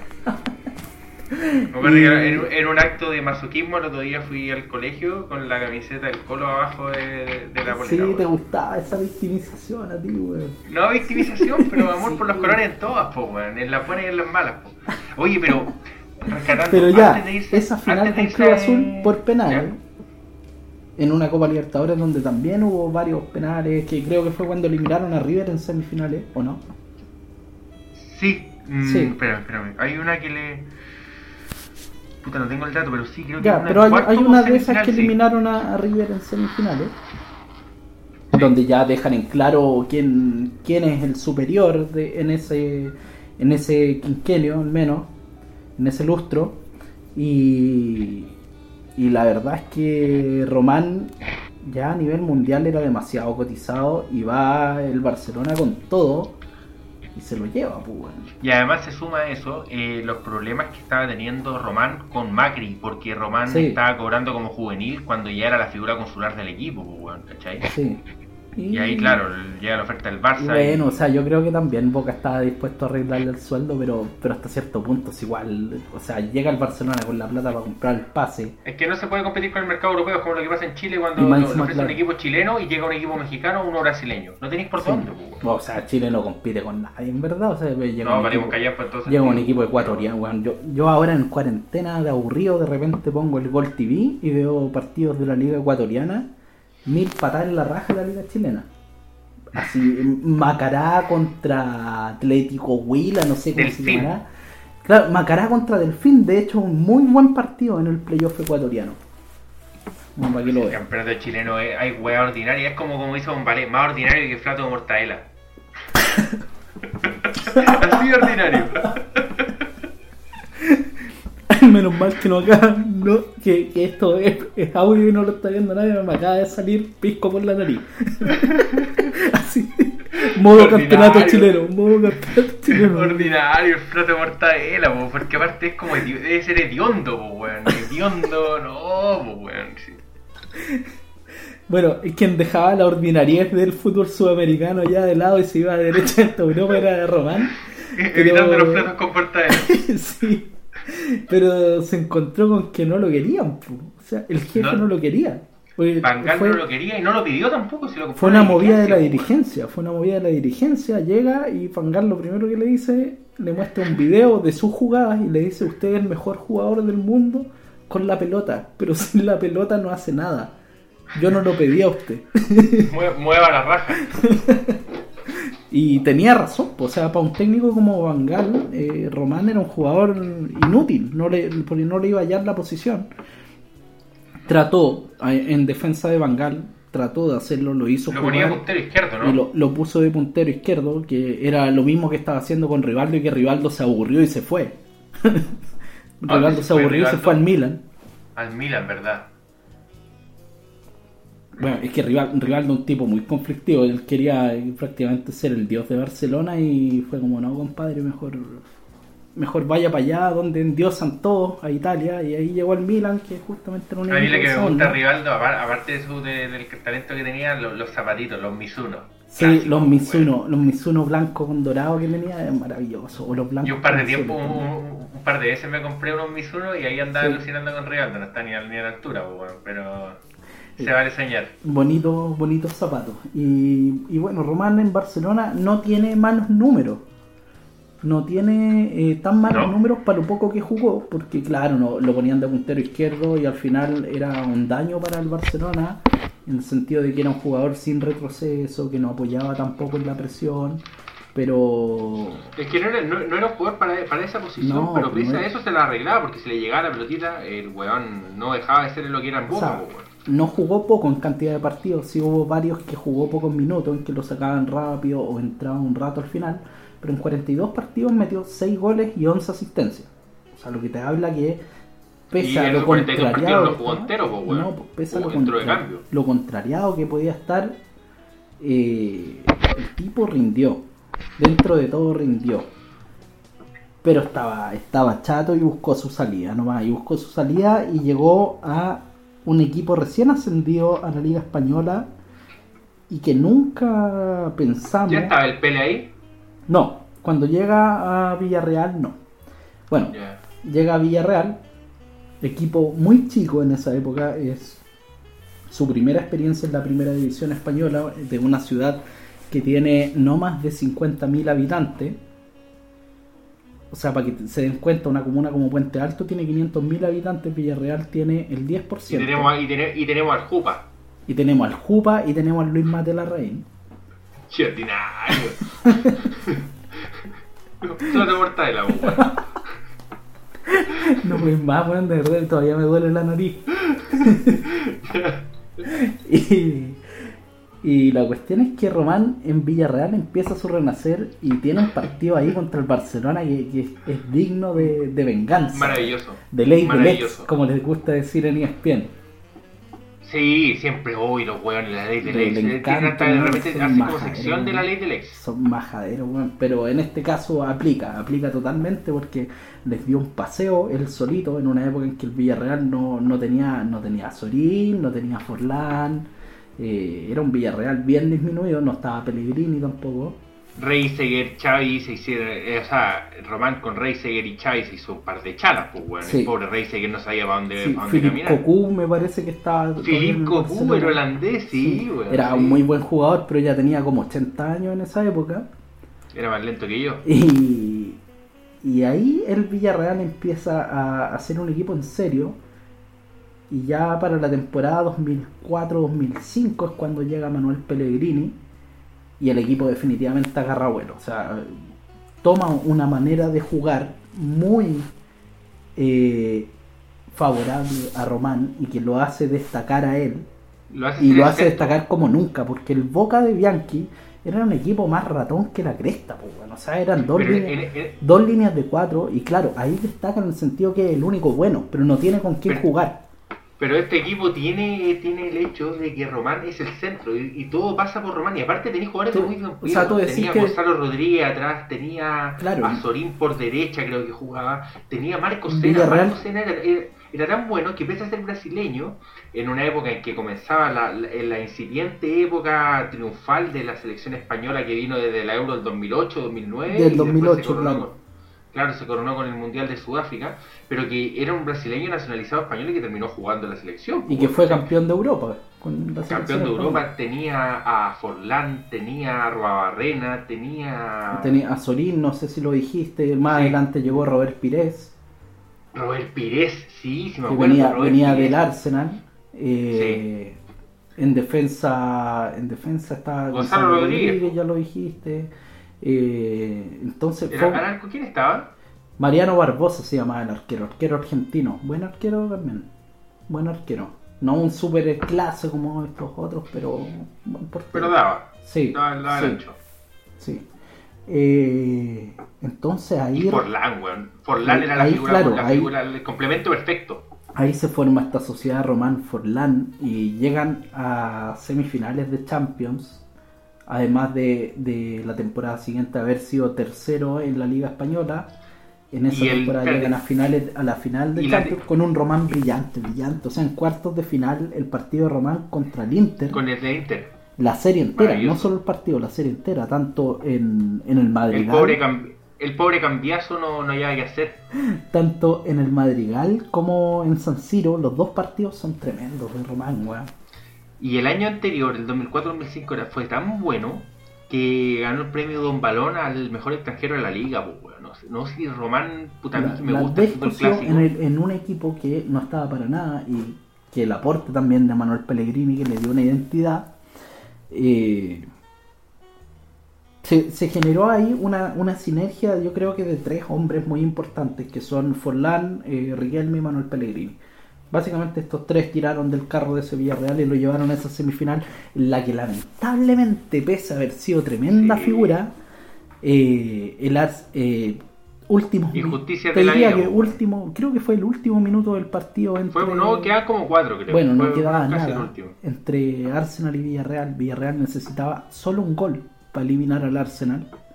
Penal Si no quedaba eliminado, y hay penal para Villarreal, lo tira Román y lo ataja Jens Pero Lehmann. lo, pa- pero lo pateó como las weas. Lo Lo pateó pateó, mal como las y lo atajó Jens Lehmann en lo que también fue un una, una predicción, por así decirlo, de lo que pasaría eh, meses más adelante en el Mundial de Alemania. Ah, Donde Jens Lehmann ahí con el papelito, el papelito en mano, sí. eh, atajó un par de penales importantes en la definición de cuartos de final contra Argentina. Y de hecho eso nos da pie, eso nos da pie para hablar de la historia de Román en Argentina, en la Pero selección. espérate, antes de terminar, eh, Román fue tan importante en este club en Villarreal que fue elegido el mejor jugador en la historia del club y pese a estar solamente tres años, weón. Tres años siendo extranjero y, y, y- y siempre se habla del periodo de adaptación, que, que la adaptación del Bueno, cambio, que rindió no, que puede jugar. día, po, si tenía rabia, primer- estaba picado. Y aparte, y pese a estar picado cuando llegó a, a al Barça, también rindió desde el primer Sí, día, weón. sí. Si el weón era muy bueno, Román era, es un superclase. Y además, algo que, que, que yo rescato mucho en Román es que generalmente se da que los buenos más habilidosos son jugadores más chicos, jugadores más, más, más rápidos, más que se meten Román alto. Román mide metro ochenta. Es un tipo grande. Y es un tipo que se ve incluso más grande de lo que es, porque es, es como de, de pata Es como larga, cuadrado. ¿cachai? Es como... Es medio sí, cuadrado, sí. como. como medio pesado también. Entonces, Claro, eh, el corte de pelo también no ayuda mucho, entonces, sí. claro, los zapatos negros, entonces, sí, pero al fin y al cabo termina siendo un monstruo con la pelota en los pies. y lo que hablábamos de la selección de la selección argentina que eh, tuvo en esa etapa, te diría yo, 2004, 2007, 2008 por ahí, su momento de, de mayor éxito y donde fue el líder del equipo en esos en esos años de la selección, de la mano de Peckerman, básicamente, que lo conocía de la las selecciones juveniles. eh, y, y en el mundial y poco después del mundial ya con la llegada de Maradona y todo decide despedirse de la selección porque porque le empiezan a llover críticas porque en la prensa argentina hay bueno en el fútbol argentino hay una lucha de egos siempre y Román está dentro de esos egos potentes y nu- nunca se llevó bien con Maradona Pero independiente de eso, bueno, Román tuvo una carrera, tuvo buenos momentos, tuvo, Sí. hizo una gran Copa Confederaciones, hizo un muy buen Mundial de Alemania 2006, Pese a una Copa América del sí. 2007 que, que terminó siendo goleador, jugó, fue campeón de la Copa de Medalla de Oro en los Juegos Olímpicos del 2008, weón. Sí. Tuvo momentos importantes con la selección, Sí, por weón, eso te digo, estar casi retirado de la selección, en el 2000, las eliminatorias para, para Sudáfrica, eh, nos pagó una, weón, con esos dos tiros libres de antología que le metió a Claudio Bravo, weón. sí sí eso ya fue con eh, con Coco Con Basile con Coco Basile, Alfio Basile, en, sí. en- en la banca que, que había sido su técnico en Boca también hace poco, o lo fue después, no me acuerdo, no, lo fue después me parece. Y, luego ya llega Maradona y, claro, esta lucha de ego y todo eso, Román dice, sale con esta excusa de que a mi mamá le da pena que me critiquen, pero pero no, o sea, él, nunca se llevó con Maradona y colgó las botas, colgó la camiseta argentina y nunca más. pues. Y además un factor importante, weón, el factor Messi. Eh, Román hizo las veces como de maestro De en guía, Argentina sí. con Messi, lo mismo que pasó con el Barcelona con Ronaldinho y Messi. Sí, en, en sí. Argentina pasó con, con Román y Messi, weón. Sí, Messi, y Messi se siempre, súper bien en cancha. Messi siempre ha dicho que está muy agradecido de haber tenido la oportunidad de eh, haber iniciado su carrera con estos dos monstruos como las personas que básicamente más allá de que lo aconsejen o no, porque yo tengo sentido que Román no era tan de hablarle a Messi como si era Ronaldinho. Ronaldinho era bien cercano a Messi. Eh, acaparaban todos los focos y le sacaban presión. Entonces logró desarrollarse, sacaban presión? pese a ser un gran talento desde siempre, logró desarrollarse libre de presiones. Y le sacaban presión, pero además de eso, eh, de la presión mediática, de la presión por el por rendir, eh, lo, lo- lo deja- eh, podía fluir dentro de la cancha, pues, weón, porque al fin y al cabo, mira, si Claro, la responsabilidad del juego. Por eso yo te digo, le sacaban presión en todo ámbito, no en un tema solo, solo mediático, sino que también desde el punto de vista de la responsabilidad del juego. ¿Por qué Forlán, por ejemplo, pudo rendir tanto y fue tan tan brutal su rendimiento Espérate, antes? Porque antes. Román, si hay algo que tiene, Román tiene Antes, antes. Lo que suena, no, no estoy orinando, ¿ah? estoy sirviéndome un- una piscola. Está la pieza. Mira, ¿por qué Forlán fue tan exitoso? Porque Forlán, si hay algo que lo caracteriza, es el olfato, es el picar al espacio. Yo te diría Si que no, alguien- aparte eso lo desarrolló, pero lo que fue la gran característica de Forlán y que no la ha tenido nunca otro delantero es que ¿ya? el tipo es ambidiestro. Y ambidiestro, Ah, sí, sí, sí. y ambidiestro es de todas las partes de la cancha, o sea, desde mitad de cancha le pega igual de fuerte tanto de izquierda como de derecha. Bueno, y, pero igual sirve como complemento a lo que estoy diciendo, porque Sí. si hay un jugador que te la, te la tira al espacio y que te y que si podéis definir de primera con cualquier pierna, con, sin ninguna duda está en, en superioridad, en, en ventaja, eh, es Román. Sí. Y Román te mira los espacios. Román es estos jugadores como Valdivia, que donde nadie ve el espacio, Román lo ve y, y te tira un pase en Y que profundidad. no te arrastra un marca también, o profundidad. sea, hace que te Y no te- salgan a marcar y dice, "Ay, este, este weón lento, weón está parado ahí en la mitad de la cancha, se lo voy a quitar. Y el defensa va y pum, se la tiran a la espalda del mismo que fue a marcar. Entonces, Y en donde se ve mucho lo bueno jugador que es, es que muchas veces los pases en profundidad, y lo que se ve también con Valdivia, es que el pase en profundidad, claro, el, el, el 10, cla- el 10 que es un, weón- un, un 10 común y corriente, te mete el, el pase en profundidad, pero te lo mete para el Wispo. Pero estos weones te meten el pase en profundidad, pero para que pase el defensa, pues weón, Sí, para que pues. pase el lateral que viene de mucho más atrás porque son capaces de tener una visión de la cancha tal que, Sí. que pueden ver esos espacios que no ve nadie, es como, mira, a mí la sensación que me daba cuando lo veía dar, dar esos pases es como que estaba viendo una, una mesa de pool y el tipo, en vez de tener un pie, tenía un taco, un taco de pool. Claro. Era eso. Era, eh, Sí, no. Y eso lo tuvo hasta el final de su carrera y, y más cosas, porque vuelve a Boca muy joven por este conflicto que tiene con Pellegrini. Vuelve a Boca el 2007 y vuelve. Pero, pero antes, antes, antes de la vuelta, antes de la vuelta, hablemos un poquito Ya. del conflicto que tiene con Pellegrini, porque Pele- pese a que hablábamos de esta, de esta trilogía que lleva al Villarreal a ser un gran equipo de España, que hoy en día es un equipo, si bien no es el Barcelona, el Atlético de Madrid, ni, ni el Real Madrid, eh, No es lo que era tampoco. yo creo que en una segunda línea sí está el Villarreal hoy en día cuando el Villarreal era un equipo de segunda división, Eso. cuando llegan estos jugadores y cuando llega No era nada. Eh, de Roma. Eh, Pellegrini básicamente decide de un día para otro sacarlo de las convocatorias, no contar más con él, no se entendía muy bien qué era y con los años se ha ido un poco revelando qué fue lo que pasó y que eh, es un poquito lo que la gran crítica que se le hace a Román, el tema del ego. Pero, pero, ah, mira, hay un tema de problema con el presidente del club, que al fin y al cabo Pellegrini decantó por él.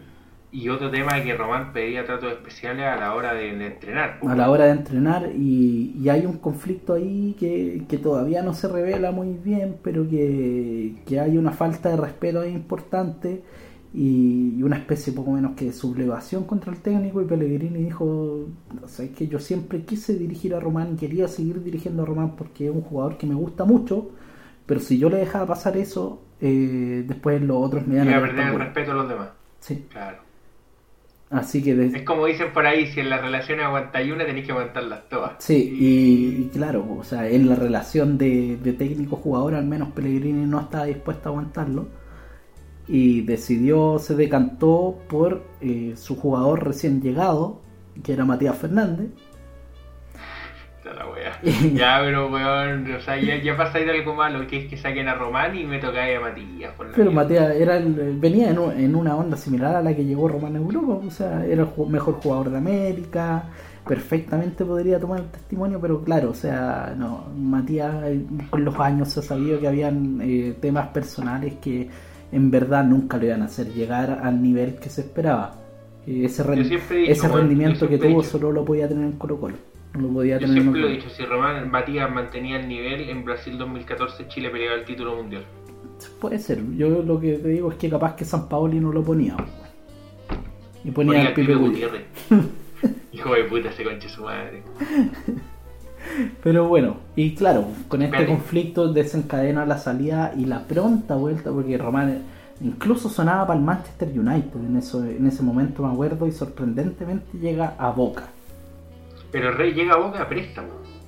Porque todavía tenía Todavía tenía contrato con Villarreal, pero el Villarreal no lo quería, o sea, era por... No, claro. Sí, llega... Llega a Boca y, y gana Libertadores contra, Contra Gremio, Gremio. pero que haciendo Lo pasean en la final, pues.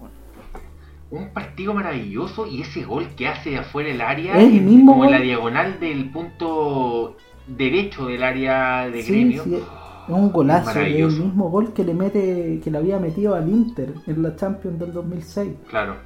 Es el mismo gol Claro. calcado.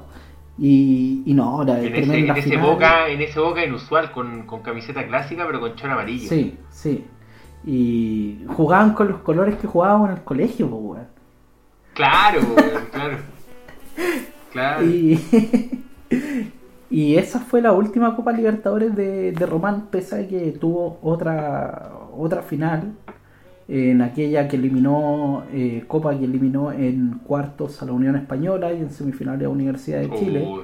Eh, donde está ese gol espérate, maravilloso que le mete a la Unión Española, que donde le, le pone Gonzalo Yagra va con todo a marcarlo y le dice, compadre, ¿para dónde vais?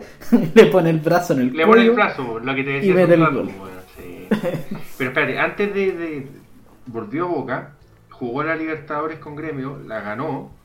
Y después eh, volvió a Villarreal, no jugó por los problemas que ya hablamos con el Sí, volvió- el volvió seis meses y luego volvió a Boca. Sí. El 2008 y, el dos- y siguió el 2008 Y- hasta, el 2002, hasta el 2014. Y ahí pasó ya la, la, la etapa, que yo te diría una etapa decadente de Román, que pesa lo joven que era, y no decadente en talento, porque cada vez que jugaba el tipo la descosía.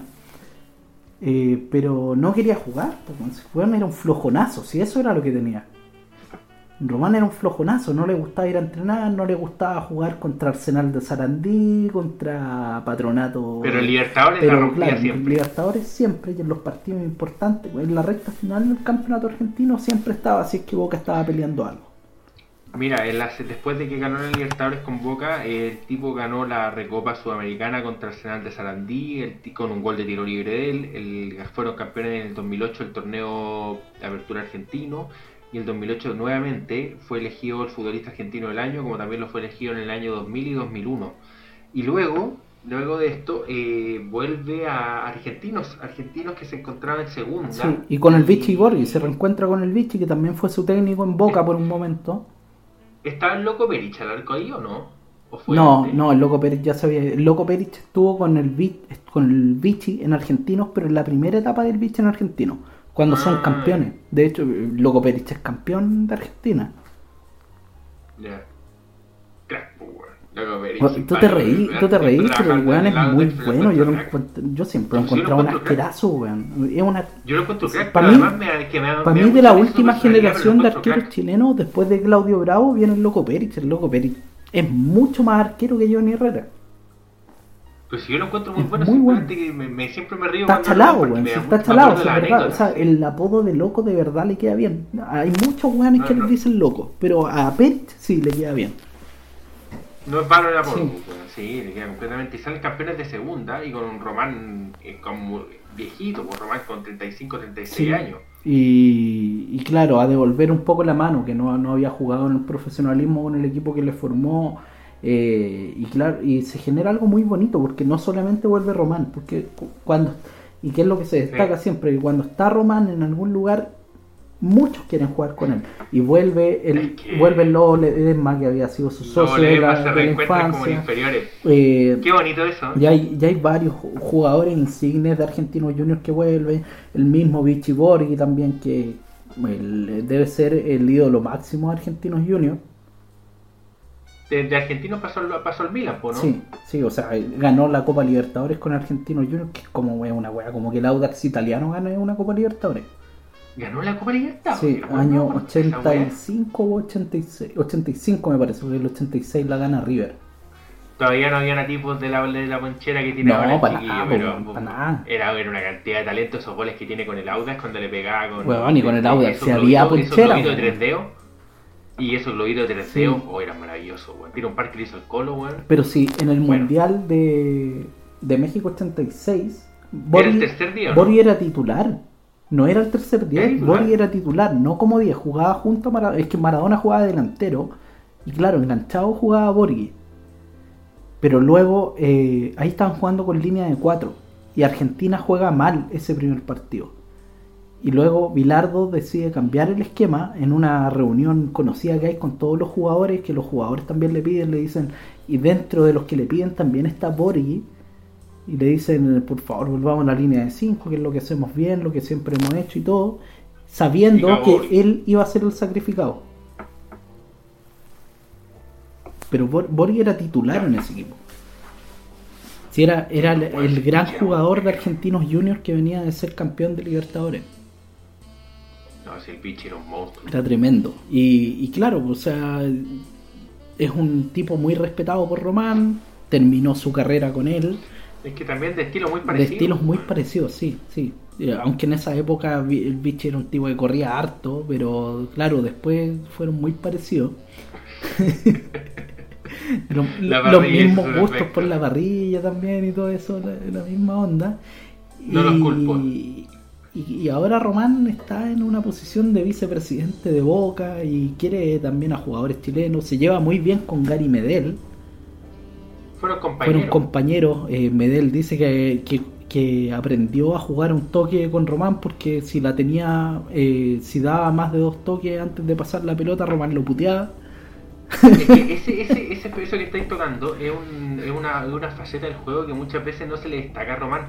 Pero Román, pese a que lo que todos conocemos, la gambeta, conducir, a los Es asistencias. un líder, pues bueno. Román cuando hacía jugar, cuando, cuando empezaba a jugar un toque y hacía que el equipo avanzara en conjunto cuando avanzaba él y distribuía el balón, pero siempre volvía a él, era maravilloso, era espectacular. Sí, entonces se lleva muy bien con él, eh, lo espera en Boca en algún momento.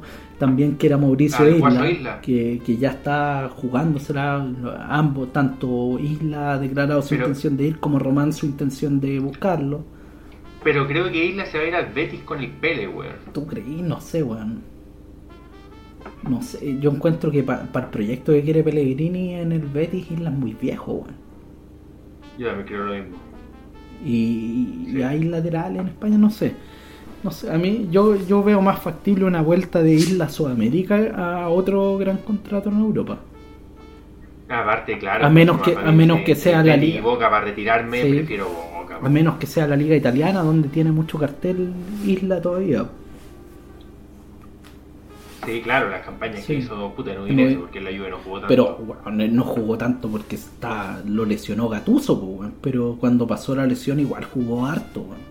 ¿Sí? sí. sí. Y Claro, pero no fue, no fue la figura como fue en, en Udinese, pues. No, no, pero eh, tuvo, o sea, Gatuso, yo me acuerdo de ese partido. No, no fue Gatuso, fue Ambrosini, que le cayó encima en una jugada y le, le rompió los ligamentos. Tuvo como un año fuera. Yo la verdad que no lo culpo a Ambrosini, weón, porque si yo hubiese visto un weón con el peinado que tenía Mauricio Isla en esa época en el, en el Juventus y que también le cortó los ligamentos, weón, se lo merecía, weón. Y bueno, e- ese es Un nuestro. weón así es feo como Mauricio Isla con ese corte de pelo no podía. Ese es nuestro repaso. Bueno, va a ser jugador de boca probablemente Mauricio Isla. Ahora con una pinta más de señor acorde a, a su calidad. Acorde- A su calidad de campeón de América y de, y de campeón de Serie A y todo eso. Hay que ponerle un poquito de peguiría Sí, a la cosa, sí. sí. Y probablemente esté en el boca de Román, esté de boca con un vicepresidente polémico que se agarra día por medio con Carlos Tevez. Pero, pero que, y que que es- busca y que busca zafar de, de, de esta de esta paternidad de la cual ha sido víctima eh, con River pues, Sí, que sí. River los tiene en Copa Libertadores Los- sí, o sea, es que River es el equipo de Sudamérica de los últimos cinco años. Sí, desde, desde esa creo que semi o Desde cuarta la llegada de Gallardo. Que le- Desde la llegada de Gallardo. no pero, pero antes que le, en que le tiraron la bolsa de Vichy en el, en ya el- estaba Gallardo ahí. Ahí ya se desató Sí. Así que, claro, en esta reinvención de Boca eh, recurren a su ídolo histórico porque para la gente de Boca Román está por sobre Maradona, por sobre Tevez y por sobre cualquiera. Román califica a la bombonera como el patio de su casa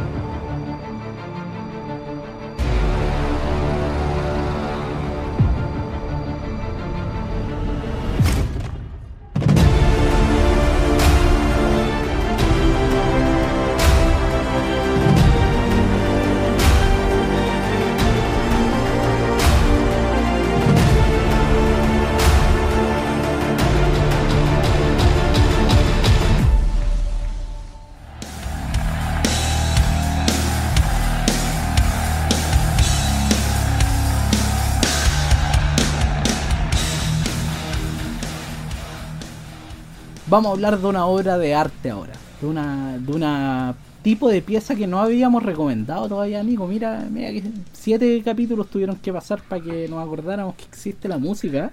estamos ampliando nuestro espectro Sí, y, y lo peor es que es algo que al menos en mi vida está muy presente, que es para mí yo creo que la mejor banda que hay, que es Metallica, y vamos a hablar de su tercer disco, que es una pieza angular en la historia del rock, que es Master of Puppets. Así es, compañero, y como tú mencionas, sí, pues bueno, a mí igual me gustan un par de, de grupos y qué sé yo, pero tú, tú tenías tu guitarrita, tenías tu, Sí, tu pues, onda o sea- media, media trash metal, media grancha, ahí tenías tu cuento, weón. O sea, de hecho yo por este disco toco guitarra, pues, weón. Si no, nunca en mi vida se me hubiera ocurrido pescar. Y de hecho por este disco también toco bajo, porque ahí vamos a estar hablando de, de la relevancia de que toma sobre todo eh, el bajista de Metallica en esta época que es Cliff Barton, pues. Oye, te quería preguntar, este, este, mm, este disco en la carrera de Metallica, ¿qué tan importante fue? El tercer disco en la carrera de Metallica, el pero marcó un antes y un después, fue una piedra angular, como mencionáis, cuéntame. Sí, o sea, eh, el, este disco es de. eh, fue lanzado al mercado en 1986. O sea, estamos hablando de un disco que ya tiene 34 años. Eh, es el tercero, como decías, de Metallica. La banda se formó en el año 1981. ¿Ya? Y eh, mira, yo te diría, el primer disco de Metallica, el Kill Em All, es un disco muy rápido, muy punk, incluso te diría yo. Ya. De que de hecho Metallica cuando se concibe como una banda, ellos dicen nosotros queremos ser, ser la banda que haga la música más rápida en el mundo. Y es, y es un disco muy de ese estilo. Y ya el segundo disco, que es Ride the Lightning, eh, ya tiene, eh, te da ciertas luces de lo que va a pasar más adelante. De hecho, es el primero que empieza a tener una interno- algo de internacionalización. Pero ya Master of Puppets es el que lo hizo, llevó a Metallica a hacer giras mundiales. ¿Y por qué, qué fue el elemento que lo hizo tan importante, que, fue, que hizo que fuera tan diferente a, a Son- los discos anteriores, por ejemplo? Son varias las cosas que lo hizo diferente. Primero, eh, fue lo que les dio, yo te diría que es el segundo disco que les dio sonido propio. El primero fue Ride the Lightning, donde ya tuvieron una identidad como banda. Pero, en este disco acá estaba consolidado. Es un sonido mucho más, más rico, ¿cachai? Es un sonido, o sea, cuando tú desglosas este disco, eh, instrumento por instrumento, tiene una identidad que, que otras bandas en, a nivel de producción no tienen. Como que notas que van, van dejando como ciertos detalles como, eh, no sé, pues hay de repente errores en la batería que los dejan a propósito como para darte esa sensación de que la banda está tocando ahí al lado tuyo, ¿cachai? Ya, ya, ok. O sea, fue una, es un, trabajo completo a todo nivel, no solo a nivel de banda, de composición de canciones eh, y de ejecución de instrumentos, sino sobre todo a nivel de producción y de una producción no en el sentido de adornar eh, porque sí, sino que de darle eh, cercanía al, al, sonido que se está haciendo. Ya, ya te entiendo. Oye, y en esta época, por ejemplo, es una época bien importante en el, en el heavy metal, en este género en, términos generales. Tenéis bandas como ACDC, que ya había sacado hace un, un par de años el, el, el Back in Black, que estaba mm, había sacado hace poquito el Who Made Who o después iba a sacar el Razor Edge, tenía Iron Maiden con Power Slave, creo que fue como el 84-85. ¿Qué es la diferencia de esta banda? O sea, la diferencia es total. Yo de, partida Iron Maiden es una banda de... Eh, es una banda británica y como tal hay todo un movimiento de heavy metal como más no sé, pues como el, el, típico como chascón sonriente, buena onda, así, y que, y que habla como de mitología y esas cosas, ¿cachai? Como que empieza a surgir acá con este, este movimiento que contemporáneo a Iron Maiden y que hay varias bandas británicas ahí. Metía. ACDC un poco adhiere también a esto, pero, pero es como más del rockero clásico, ¿cachai? Es como, ay, puta, sí, me tomo una chela, ¿cachai? Y le pego su riff de guitarra y la weá y lo paso bacán. Y lo pasó bacán y TNT, vamos a salir ahí a comernos minas y toda la weá. Es como esa onda. Carpe diem, Carpe diem es, su, máximo estado, ¿ya? Esa es la onda ICDC, ¿cachai? Me encanta, ¿ya? Y, y en cambio, Metallica es, es como tiene como un tema más experimental, si así se dice, buscando eh, la potencia y buscando también eh, comerse el mundo, weón. Esa es la, la weá que tiene Metallica. Ellos eh, hay que entender para esto un poco la historia de cómo surge la banda. La banda surge eh, gracias a básicamente Lars Ulrich, que es el baterista y actual eh, líder de la banda, junto a James Hetfield, quien es el vocalista, eh, Lars pone un anuncio que quiere formar una banda. Él es un tenista que nunca le gustó el tenis. El papá lo hacía jugar tenis todo el tiempo, todo el tiempo y pescaba la raqueta como para hacer que tocaba guitarra. Siempre le, le, gustó la música y eh, se decantó por la batería. Y él, al llegar a Estados Unidos, más o menos, ya en su adolescencia, porque él es danés, me parece, empieza a buscar compañeros que quieran hacer una banda con él pone un anuncio en, en, los murales y en el diario y todo el tema. Y ahí se le acercan James Hetfield, quien tenía una banda. El icónico vocalista. Sí, y, y comienzan esta aventura. Y bueno, cuento corto porque van, van probando, van conociendo a harta gente. Se le acerca Ron McGovney y Dave Mustaine. Que de hecho Dave Mustaine es otro personaje ancla del thrash metal, quien es el líder de Megadeth la, otra la banda que crece en paralelo junto con Metallica.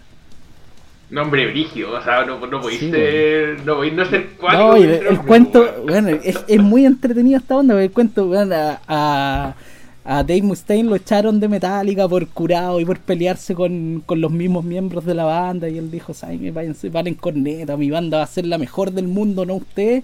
Y así estuvieron rivalizando toda la vida, pues, Es muy entretenida la weá. Oye, y, espérate, y, ya, qué habla la, Ah, sí, sí, sí, sí. Ya, pues, entonces, eh, esa es la, la, lógica de siempre querer tener el mejor sonido y ser los mejores en todo, ¿cachai? Entonces, claro, se va Dave Mustaine porque conocen a Kirk Hammett, que en ese tiempo estaba en otra banda y que es el todavía guitarrista de Metallica y que es de los guitarristas más talentosos de toda la historia. ¿Ya? Y eh, aquí comienza la, la. Yo te diría que lo que cambia la banda para siempre, weón. Porque por ahora te- tenemos un, un, pur- un cabros que sí tocan bien, le ponen ganas y todo eso, pero son pura voluntad, weón. La cosa es que Y ahora llega calidad. Y sí, y llega calidad, por así decirlo. Porque estaban paseando un día, eh, más que así, yo creo que estaban buscando a dónde chupar ahí James Hetfield y Lars Ulrich por, el- por el San Francisco y, y encuentran, eh, pasan por un pub y sienten como bueno, un solo de guitarra así que quedan vueltos locos. Y dicen, bueno, entremos No. a cachar qué onda. Hay po, que entrar a ver qué onda, po. Y la cosa es que se dan cuenta ahí, hay un, hay un chascón meneando la cabeza y todo el tema. Y se acercan más y se dan cuenta que no era una guitarra, pues, era un bajo. Ya. Y quedan para cagar. Y dicen, bueno, este weón tiene que ser nuestro bajista. O sea, porque más encima Ron McGovney ni siquiera quería tocar el bajo. Si él, él era más como un amigo de, de estos cabros, pero no, no le pegaba mucho tampoco. Entonces, Ahí por, por compromiso la wea. Sí, pues, weón. entonces, como que dicen, ya, tiene que ser. Y la cosa es que Cliff Burton, le, entre negociación y demás, les dice, ya, pero se tienen que venir para acá, para San Francisco. weón. Pues Metallica se formó en Los Ángeles. Y, y toman la decisión en Los Ángeles a Metallica no lo pescaba nadie, pues. Ya. Y se van a San Francisco, empiezan con Cliff Burton, echan cagando en este periodo a Dave Mustaine, como te había contado antes, por, por las peleas, con todo esto. Ya está Kirk Hammett en la banda y sale el Kill Em All, que es el primer disco. La banda empieza a crecer, en Los Ángeles encuentra al fin su nicho, su primer público y se empieza a, da- a- a dar a conocer en todo Estados Unidos. Y eh, así van pasando los años hasta 1986 que tenemos este Master of Puppets, que eh, lo primero que tenemos acá es que es un, disco de composición, yo te diría que el primero, si bien en el Ride the Lightning hay algunos temas en que participan otros miembros de la banda, es el primero que no es solo James Hetfield y Lars Ulrich, sino que tenéis bien metido a Kirk Hammett y sobre todo a Cliff Burton en la composición de varios temas y piezas fundamentales. Ya no sé, el protagonismo no se centra en dos personas, sino que el grupo en sí empieza a adquirir una importancia por- eh, de cada miembro. O sea, ya eran importantes tanto Barton como Hammett en la ejecución de sus instrumentos, pero empiezan a tener importancia en la composición.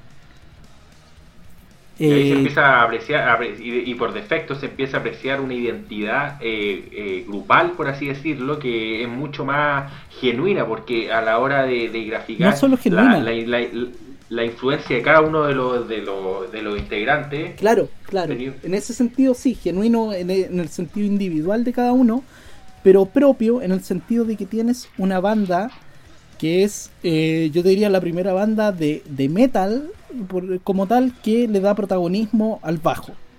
claro, no Le es James, James Hetfield y sus amigos. pues, No, bueno, le da es- protagonismo al bajo, que es una, una puta locura.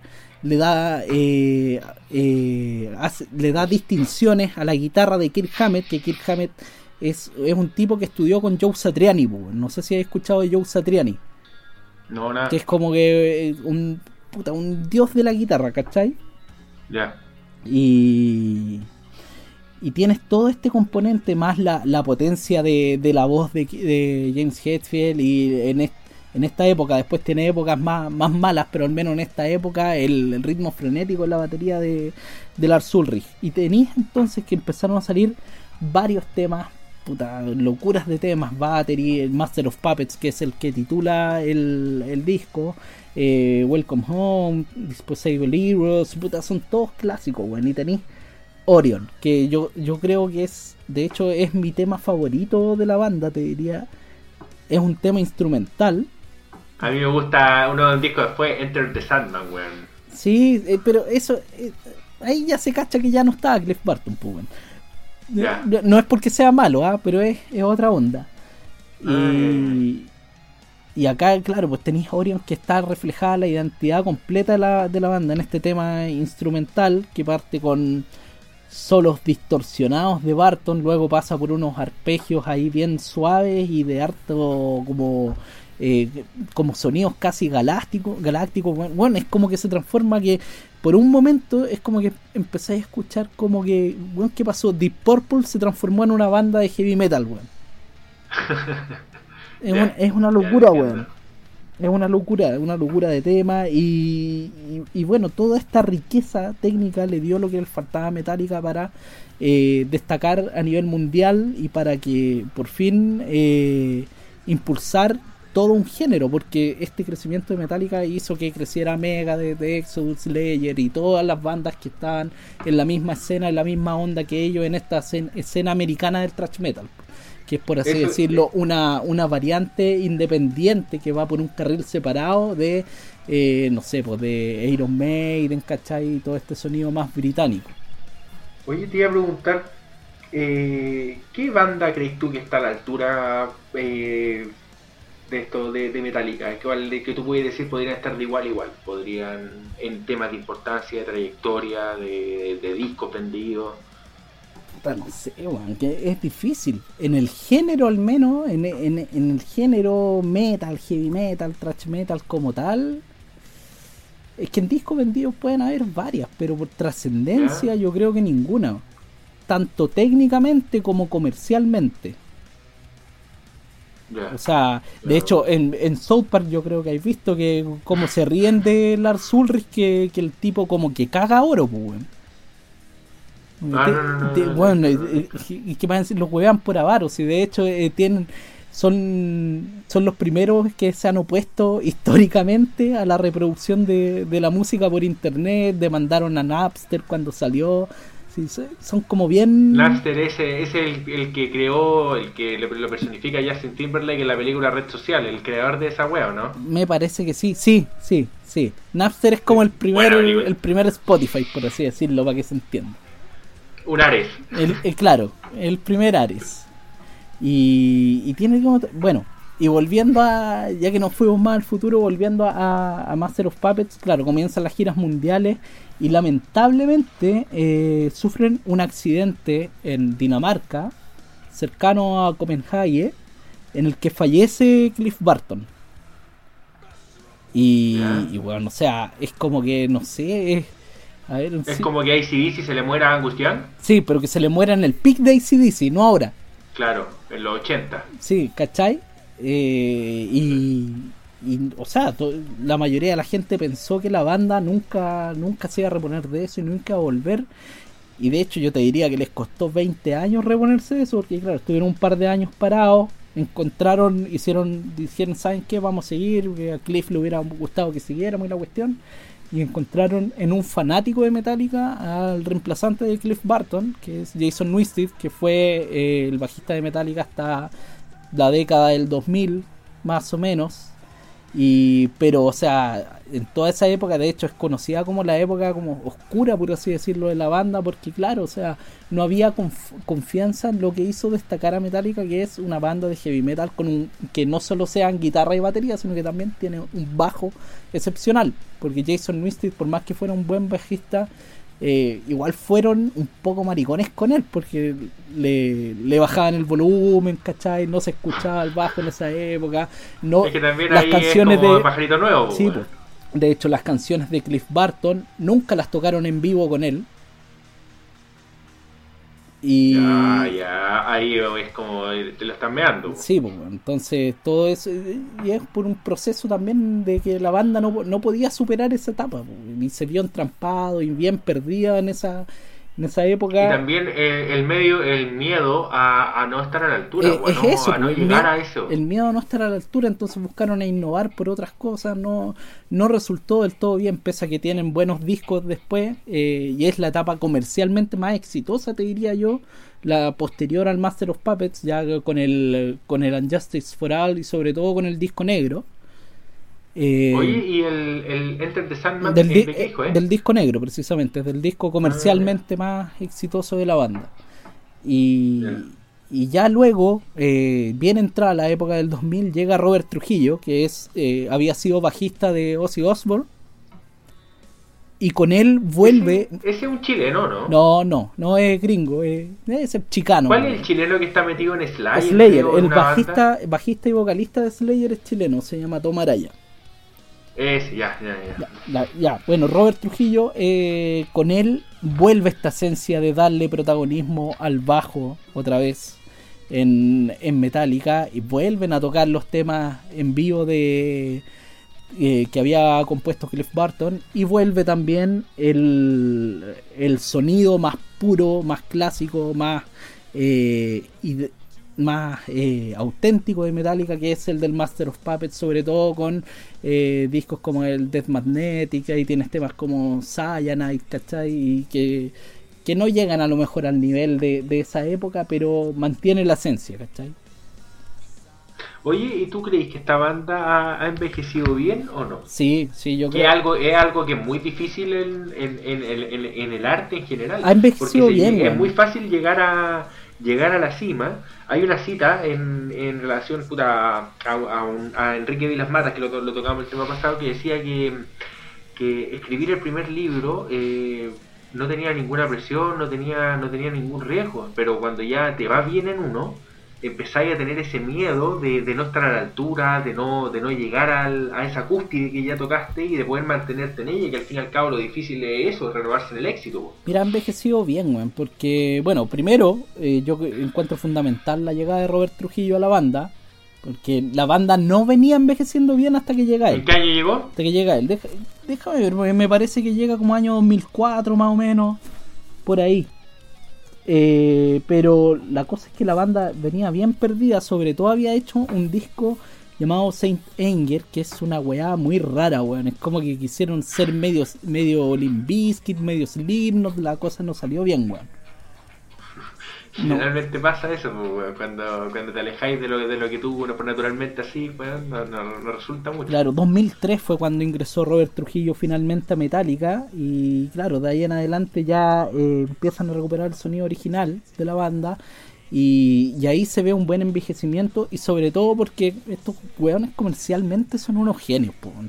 por más que en South Park lo agarren para el hueveo y todo, si al final la mejor banda del mundo tiene que ganar como la mejor banda del mundo, pues. Entonces, no sé, pues hacen conciertos, por ejemplo, acá en Santiago incluso se hizo un Metallica by Request, que se llamó. Que lo que hacían, Sí. que lo que hacían era eh, semanas antes de, del concierto decían, ponían todas las canciones a disposición y decían, ya cabros, elijan ustedes las canciones que quieran que toquemos. Y, Buena, y- y sí, esos detalles así, esas pinzas bien novedosas, por ejemplo, sacan bien seguido como películas que con sus shows en vivo, pero a la vez muestran el tras, ba- el tras bambalinas, los ensayos, ¿cachai? Eh, se, se adaptan bien a, la- a los nuevos formatos, sobre todo, son muy vigentes. vi, vi son muy vigentes en YouTube, por ejemplo. Son muy vigentes en YouTube. Y vi un video que estuvieron tocando en la Antártica. Eh, eh, o eso también, pues, o sea, tu- tuvieron un, show en la Antártica, entonces, puta, comercialmente son unos genios, pues, weón. Así que si quieres buscar el, sonido más original de Metallica, el sonido más y a la vez más depurado también, eh, te recomiendo el Master of Puppets y puta, una weá para escucharlo así. Mira, yo lo escucho pieza oscura, escuchando la lluvia así como hoy día, pero le, le das ahí a, a tu audífono el, el volumen necesario y te quedas ahí pegado escuchándolo, esos bajos y esas guitarras, weón.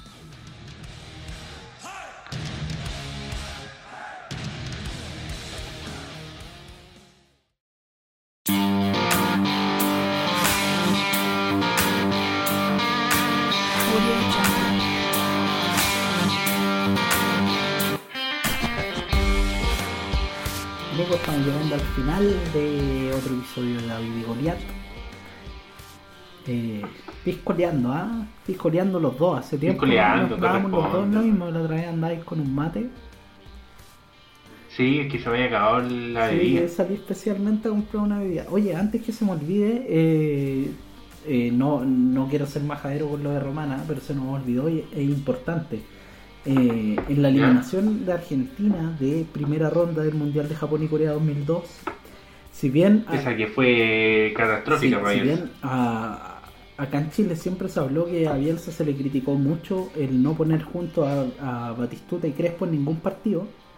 Lo que más le criticó la prensa argentina y que fue por lo que lo mató y que terminalmente, o sea, finalmente un par de años más, tar- más tarde lo terminaron sacando, fue que no llevó a Román al Mundial.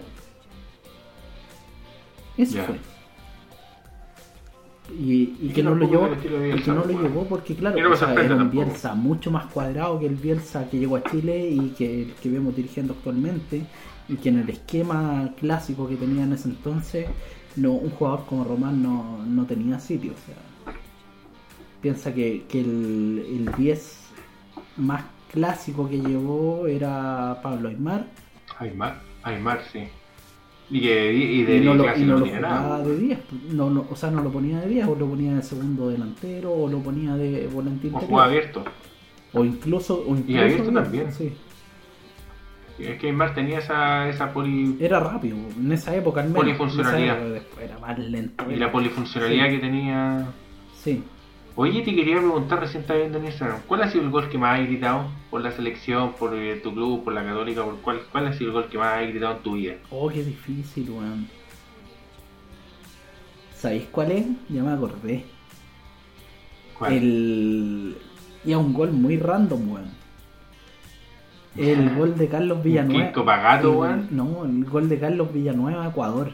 Copa América, 2 a 2, minuto 87 más o menos de partido. Villanueva le mete, un golazo de tiro libre, weón. En la Copa América del Puerto Ordazo, el primer partido. Ah, ya sí, sí me acuerdo, sí, sí me acuerdo. Mira, no, el gol que yo más he gritado fue el gol de, del Guaso Isla Uruguay, weón. En También la Copa América del gritado. 2015. Oye, ya esto, no, no había hecho nunca esa pregunta y tengo harto. El del Beto Acosta con los goles 97 también, weón. El, Ay, el 27 era una guagua. el. ¿Qué otro gol bien gritado? El del Chapa fue en salida a, a Audax hace un par de años cuando se rompió la maldición de la Católica y empezó a ganar y Yo me acuerdo uno de, yo me acuerdo uno de- que estaba en el estadio, que al fin y al cabo fue campeonato, uno de Lucho Mena a Audax italiano. Lucho Mena, pues weón. Y un golazo le, le pegaba fuera el área. Ah, bueno, en ese, en ese caso, Eh, o sea, más gritado en un estadio, eh, yo te diría el del Polo Quintero, el penal de Polo Quintero en la definición de, de la Católica con la U el 2005. Ah, Esa- sí, esa sí, fue. Infartante Sí. definición, sí. Otro que te podría decir yo, un gol que le hizo Arturo Vidal al coronel Bolognesi de cabeza. Uno de Sí, primeros goles de sí. cabeza en Colo Colo. Oye, yo me acuerdo, yo me acuerdo de esa serie 2006. contra el coronel Bolognesi de San Paoli, pues. Que sí, y fue peleadísima. Sí. Fue, y de hecho fue, Fue como octavos de final. no, fue la, la pre-sudamericana. No, no, si la prensa sudamericana fue con Ah, Guachipato. tienes razón, sí, sí. Luego el partido con Guachipato. y si fui, fui- en ese partido culiado me estuve mojando toda la puta no- noche, no paró de llover, No, weón. aparte mojando, weón, de sudor, del nerviosismo con el que Guachita Y la weá no se acababa nunca. Eh, oye, ya que estamos hablando de goles, antes de, de cerrar, Jamie Vardy llegó a. superó los 100 goles, weón. En la Lo más League, grande weón, el jugador que no quiso de serlo para los entendidos de un poquito de literatura futbolística, weón, un crack. Jay, eh, con ese gol al Arsenal eh, supera los 100 goles lo superó ya, y se transforma eh, entra a un club en el cual hay solo 30 jugadores en la Premier League y es, es notable bueno, es, es totalmente notable porque bueno lo hace con 33 años tú me dirás puta, igual, igual llegó viejo a hacerlo sí pero es que Jamie Vardy llegó a la Claro. Premier League con 27 años pues, bueno, Con 27 años y llegó al profesionalismo con 25, con 26. 25 años él llega Claro, cuando, que fue cuando le que cuando lo lo compra segunda. claro, estando en Championship, se lo compra al Fleetwood Town, un equipo de non-league, la non-league en, en como la quinta, sexta división, un- eh, todo lo que es de cuarta división para abajo. Cuando se habla de non-league en Inglaterra son equipos no profesionales. El fútbol profesional en Inglaterra es eh, Premier League, Championship, League One, League Two. No, bueno, sí, la historia de Jamie Vardy es maravillosa. Hay un, hay un relato de Roberto Melende en Barrio Bravo, en el primero de los libros, son tres, que te- se llama El jugador que no quiso dejar de serlo. Y es, Pero pero es que, es que es, maravilloso, que es weón. tremenda que la, la evolución. Que sabéis que la- para mí Jamie, Jamie Vardy, la historia de él ha sido como el reality del fútbol que hemos podido. Porque es un jugador que hemos visto su desarrollo como profesional. Porque claro, él llega tarde al Leicester. Llega con 25 años, ya cumplido. Y era un tipo, o sea, eh, bueno, bueno para el copete. Camorrero, que tenía temas con el O sea, alcoholismo. decía, eh, él abiertamente decía que Ah. dónde está mi Red Bull para el desayuno, ¿cachai? Hasta el día de hoy, no, de hecho, no, te dice que tan rápido. Hoy en día, y, y tenía una capacidad física, él tiene una genética privilegiada, o sea, pesa, Y pesa además, todo eso, espérate, y además de, la capacidad que tiene para hacer goles, el tipo es muy rápido y se mueve y se abre los Sí, espacios. es- Entiende el juego muy bien, eh, yo te diría que es el mejor delantero para el juego de desmarques de ruptura. En eso de romper la línea en offside. Es Claro. el mejor. Eh, y eso es lo que lo, lo ha llevado a ser un gran delantero. Y claro, o sea, ha habido una evolución en él, en su juego, porque pasó de ser un jugador que corría todas las pelotas como, como perro nuevo, a ahora ser un jugador que corre mejor, no va a todas, sino que va solo cuando tiene que ir. Y lo que es increíble, y se, hay un estudio de The Athletic, el medio internacional que, que estudia varios deportistas y todo esto, que llegó a la conclusión que Jamie Vardy está corriendo más rápido ahora, con 33 años, que en aquella campaña con el Leicester campeón con 28 años. es una locura. Y, y No, claro, o sea, Bardi, ya, yo, ya hay todo un yo- desarrollo yo le ahí. tengo un cariño, Y hacen todo un estudio, weón, que Ba- Bardi, de hecho Bardi ahora es vegetariano, eh, no, eh, ya no toma, eh, está, está en otra onda, o sea, tú lo veías en, en redes sociales, por ejemplo, y sube videos entrenando con la polola, así, es como que, por eso te digo, es como el, reality de, de un futbolista amateur pasando a profesional. Claro, y, y, esa, y, ese paso de, de, de amateur a profesional es lo que se aprecia en el relato que les estoy diciendo, que se terminan de enamorar del jugador cuando, cuando lo leen. Y, Es maravilloso, la pluma de Roberto Melenda hace Y maravilla. claro, y, el- y también está el, el relato, a mí me emociona acordarme de en esa campaña del Leicester campeón, de cuando Bardi hace los 11 goles seguidos y rompe el récord de, de hacer más goles seguidos en una temporada. ¿De quién era el récord de Alan Chile? Parece ¿De que, parece que ¿De era de? Chile. O bueno, no, no me acuerdo. ¿Ya? Creo que era de Chile. La cosa es que rompe el, el récord y está el, el relato ahí que dice eh, It's 11, it's heaven for Bar and Leicester. Bueno, la, la media frase, pues, Así Sí, que bueno, eso, que quería, sí, más gráfica. Sí, quería más- aprovecharte no este cierre para recordar a eh, esa cifra porque, claro, yo, yo creo que no vamos a dedicarle un espacio deportivo todavía a Jamie Vardy porque vemos que con 33 años está más vigente, y más vigente que joven nunca. que nunca. Así que para unos años más estará en esa sección deportiva de David y Goliat. Pues, weón. Sí, y, y- sin ninguna duda, bueno, ya Jamie Gardy siempre que sale una publicación o algo lo van Sí, como hoy en día, hoy en día de hecho está eh, es el goleador de la Premier League con 22 goles. Probablemente lo termine siendo, así que si siguen las cosas como van de aquí a fin de campaña, así que no, tremendo, jugadorazo, jugadorazo. Así que, Oye, ¿cómo crees que se viene la semana? La misma weá de. ¿cómo se vendrá, weón? Espero que se concrete, La espero que se concrete el, el llamado que hice el programa pasado.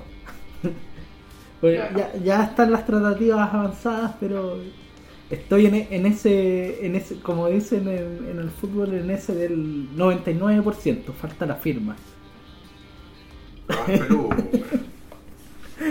Sí. Claro, si, si el camino previo es avanza, lo importante es llegar Claro, fa- al falta la concreción. firmar, pues. Y en lo, en lo que respecta al Congreso, ¿sabes que Yo creo que, que les- Yo creo que la letra chica se viene no, yo creo que más que las letras chicas, El tirón de orejas de Viñera se viene, pero queda toda la coalición. yo creo que yo creo que viene una eso. Yo creo que más que tirón de oreja a la coalición, ¿qué, qué tirón de oreja le va a dar Piñera a la coalición si si la, la coalición está hecha mierda gracias a Piñera también, pues bueno. es como que le van a decir con qué cara. Al final yo creo que lo que va a pasar Va a es que igual, se va se viene un cambio importante en la derecha chilena en cuanto a la conformación de nuevos conglomerados. Yo creo que aquí hay un punto de inflexión hacia eso. Yo creo que el gran, gran afectado va a ser la UDI, weón, se termina quedando solo. No, yo creo que el gran afectado va a ser RN, porque claro, la UDI tú dices a, que, van a quedar solos, pero ellos están unidos. Cambio RN, RN, el, no RN es estado, el partido bueno. que, que quedó fragmentado ahora y venía fragmentándose hace rato, entonces eh, Pero fragmentándose en el buen sentido, weón, porque han demostrado criterio, han No demostrado sé si en el, sentido o sea, en el buen sentido, claro, en el buen sentido de que, de que a lo mejor hay, hay personas ahí que, que, como tú dices, tienen un sentido de la realidad mejor que sus compadres de un poquito más a la derecha. Eh, Que no, no mucho el mérito tampoco, porque el sentido Claro. de realidad que tienen los buenos no es pero nada. es como lo mínimo que les podéis pedir. Pero lo que te digo que, que en política y en cómo establecerse como una fuerza de poder y de gobierno también ha sido eh, un factor para el desgobierno actual que hay, el que RN no, no logra eh, cohesionarse. Claro, no logra establecerse Sí. como la dirección a la cual, van a, eh, a la cual están remando. Así que en ese sentido no, no es muy positivo lo, lo que ha sucedido y deja abierto el flanco de la derecha para eh, cuestiones bien radicales. weón. A, mí, a mí eso es lo que no me gusta, la fragmentación de RN. weón. Que todo esto lo aprovecha Cast. Si todo, todo esto va alimentando es- ese weonaje, weón.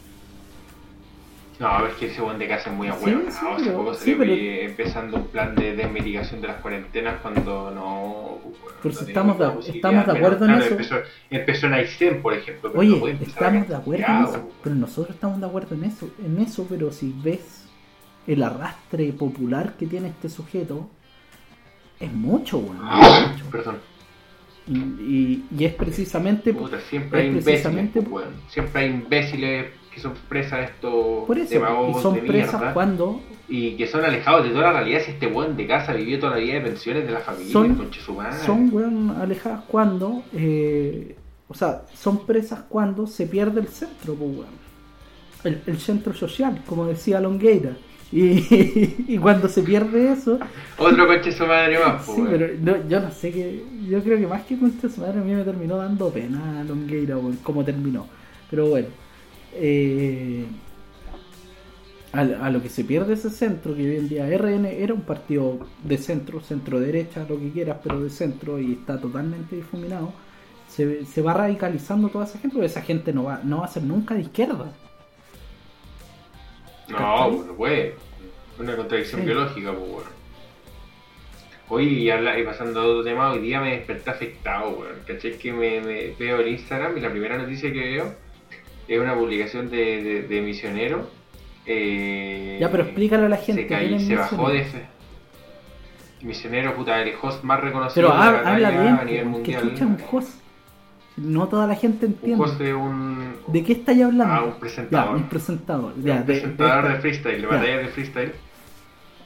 Batallas de freestyle, eh, improvisación.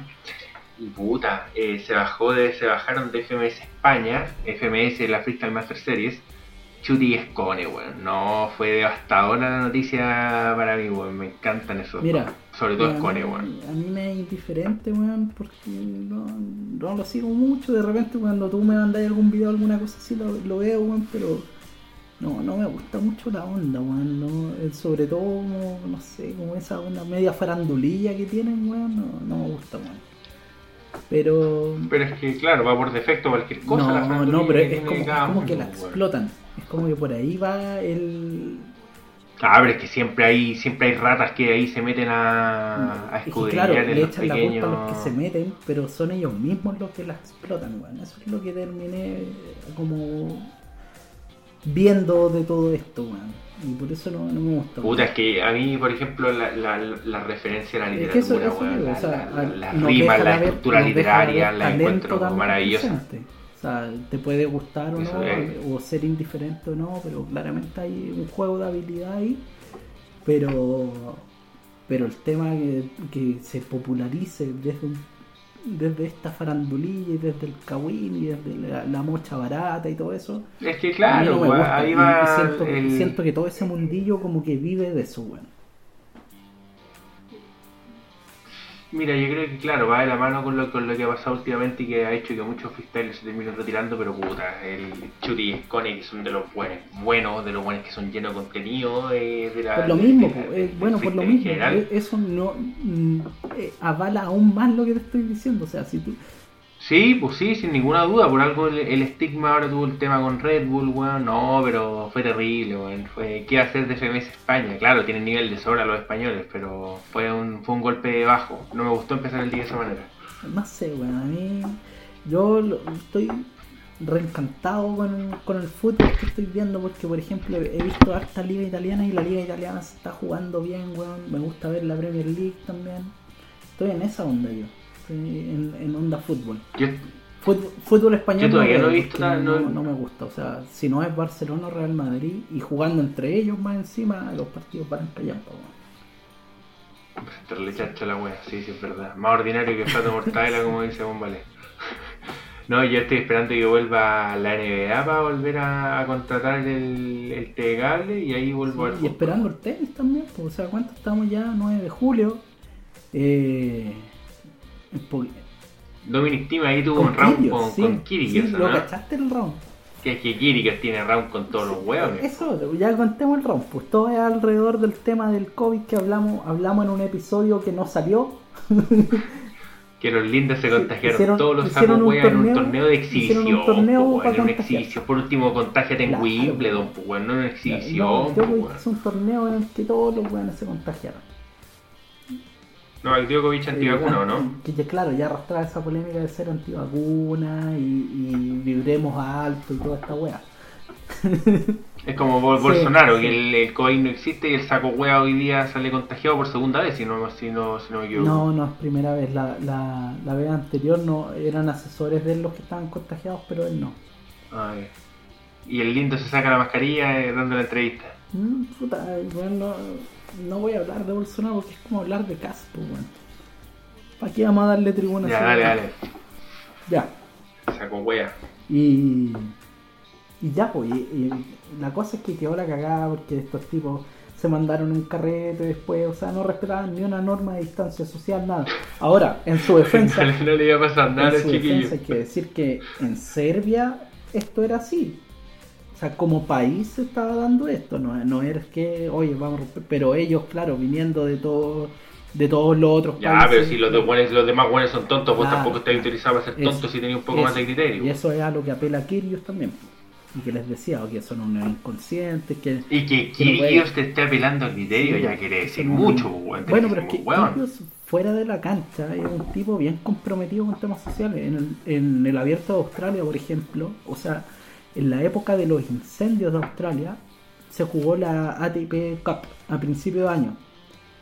Y, y propuso que cada ace que metía fuera, él iba a pagar no sé cuántos miles de dólares a, a bomberos para que puedan trabajar en los incendios. weón. Y siempre está como bien comprometido en, en temas sociales, en el Ah, tema de Black, Black Lives Matter también está bien metido y todo eso. Eh, pero el Kyrgios tiene un tema que, que siempre quiere que le digan que tiene razón. po. Entonces, claro, él ya en reiteradas ocasiones Es mañoso el chiquillo. Lleva dos semanas tratando de ahueonados a Djokovic y a Zverev por todos los medios posibles. Entonces, ya sabemos que son ahueonados. y la cosa es que, claro, Tim salió, salió más o menos que defendiéndolo. Y, y Kyrgios empezó a responderle, decirle, miren, estos son los top que tenemos, son unos inconscientes y la weá y todo el tema. Y como que sí, y es como que, ya, Nick, si ya te entendimos, weón, ¿para qué seguís, weón? Ya, déjalo, si ya, ya sabemos cómo son, déjalo. Déjalo Sí, que ya está muerto. Entonces, bueno, el tenis, el, el pimponeo en el tenis, el paleteo se da en, en Twitter, pues, weón. Hasta, hasta en un mes Claro, más, falta de cancha, hasta en un bueno, es mes Twitter. que vamos a tener Cincinnati y US Open en Nueva York, cosa que están veremos, se va a resolver en seis días más si se juega o no. Así que ahí para el próximo David y Ya. Goliat vamos a tener esa respuesta. Se va, estará con más público que los eventos deportivos que utilizaron en Aysén, que son como Probablemente 50 personas en recintos eh, abiertos y dos personas así como en recintos pues, cerrados. probablemente sea sin público. De hecho, yo creo que si se hace, porque así como van las cosas no se va a hacer, pero si se hace va a ser sin público. Además en Estados Unidos Sí. se están muriendo todos. Sí, pues, y sobre todo en Nueva York, pues, bueno. Hay un país que se ha pasado por la raja la sobre todo en. Nueva York, pues, que es donde se, se hace el US Open. Claro. Así que para el próximo David y Goliat les traemos ya esa confirmación de qué va a pasar con el Grand Slam norteamericano en Roland Garros, eso sí, se va a jugar con público, ya está confirmado. Capacidad del 60% para eh, Roland Garros. Así que Nico, despedimos esta edición de David y Goliat. Nos encontramos la próxima semana. Chao, Chao chiquillos, cuídense, pásenla bien.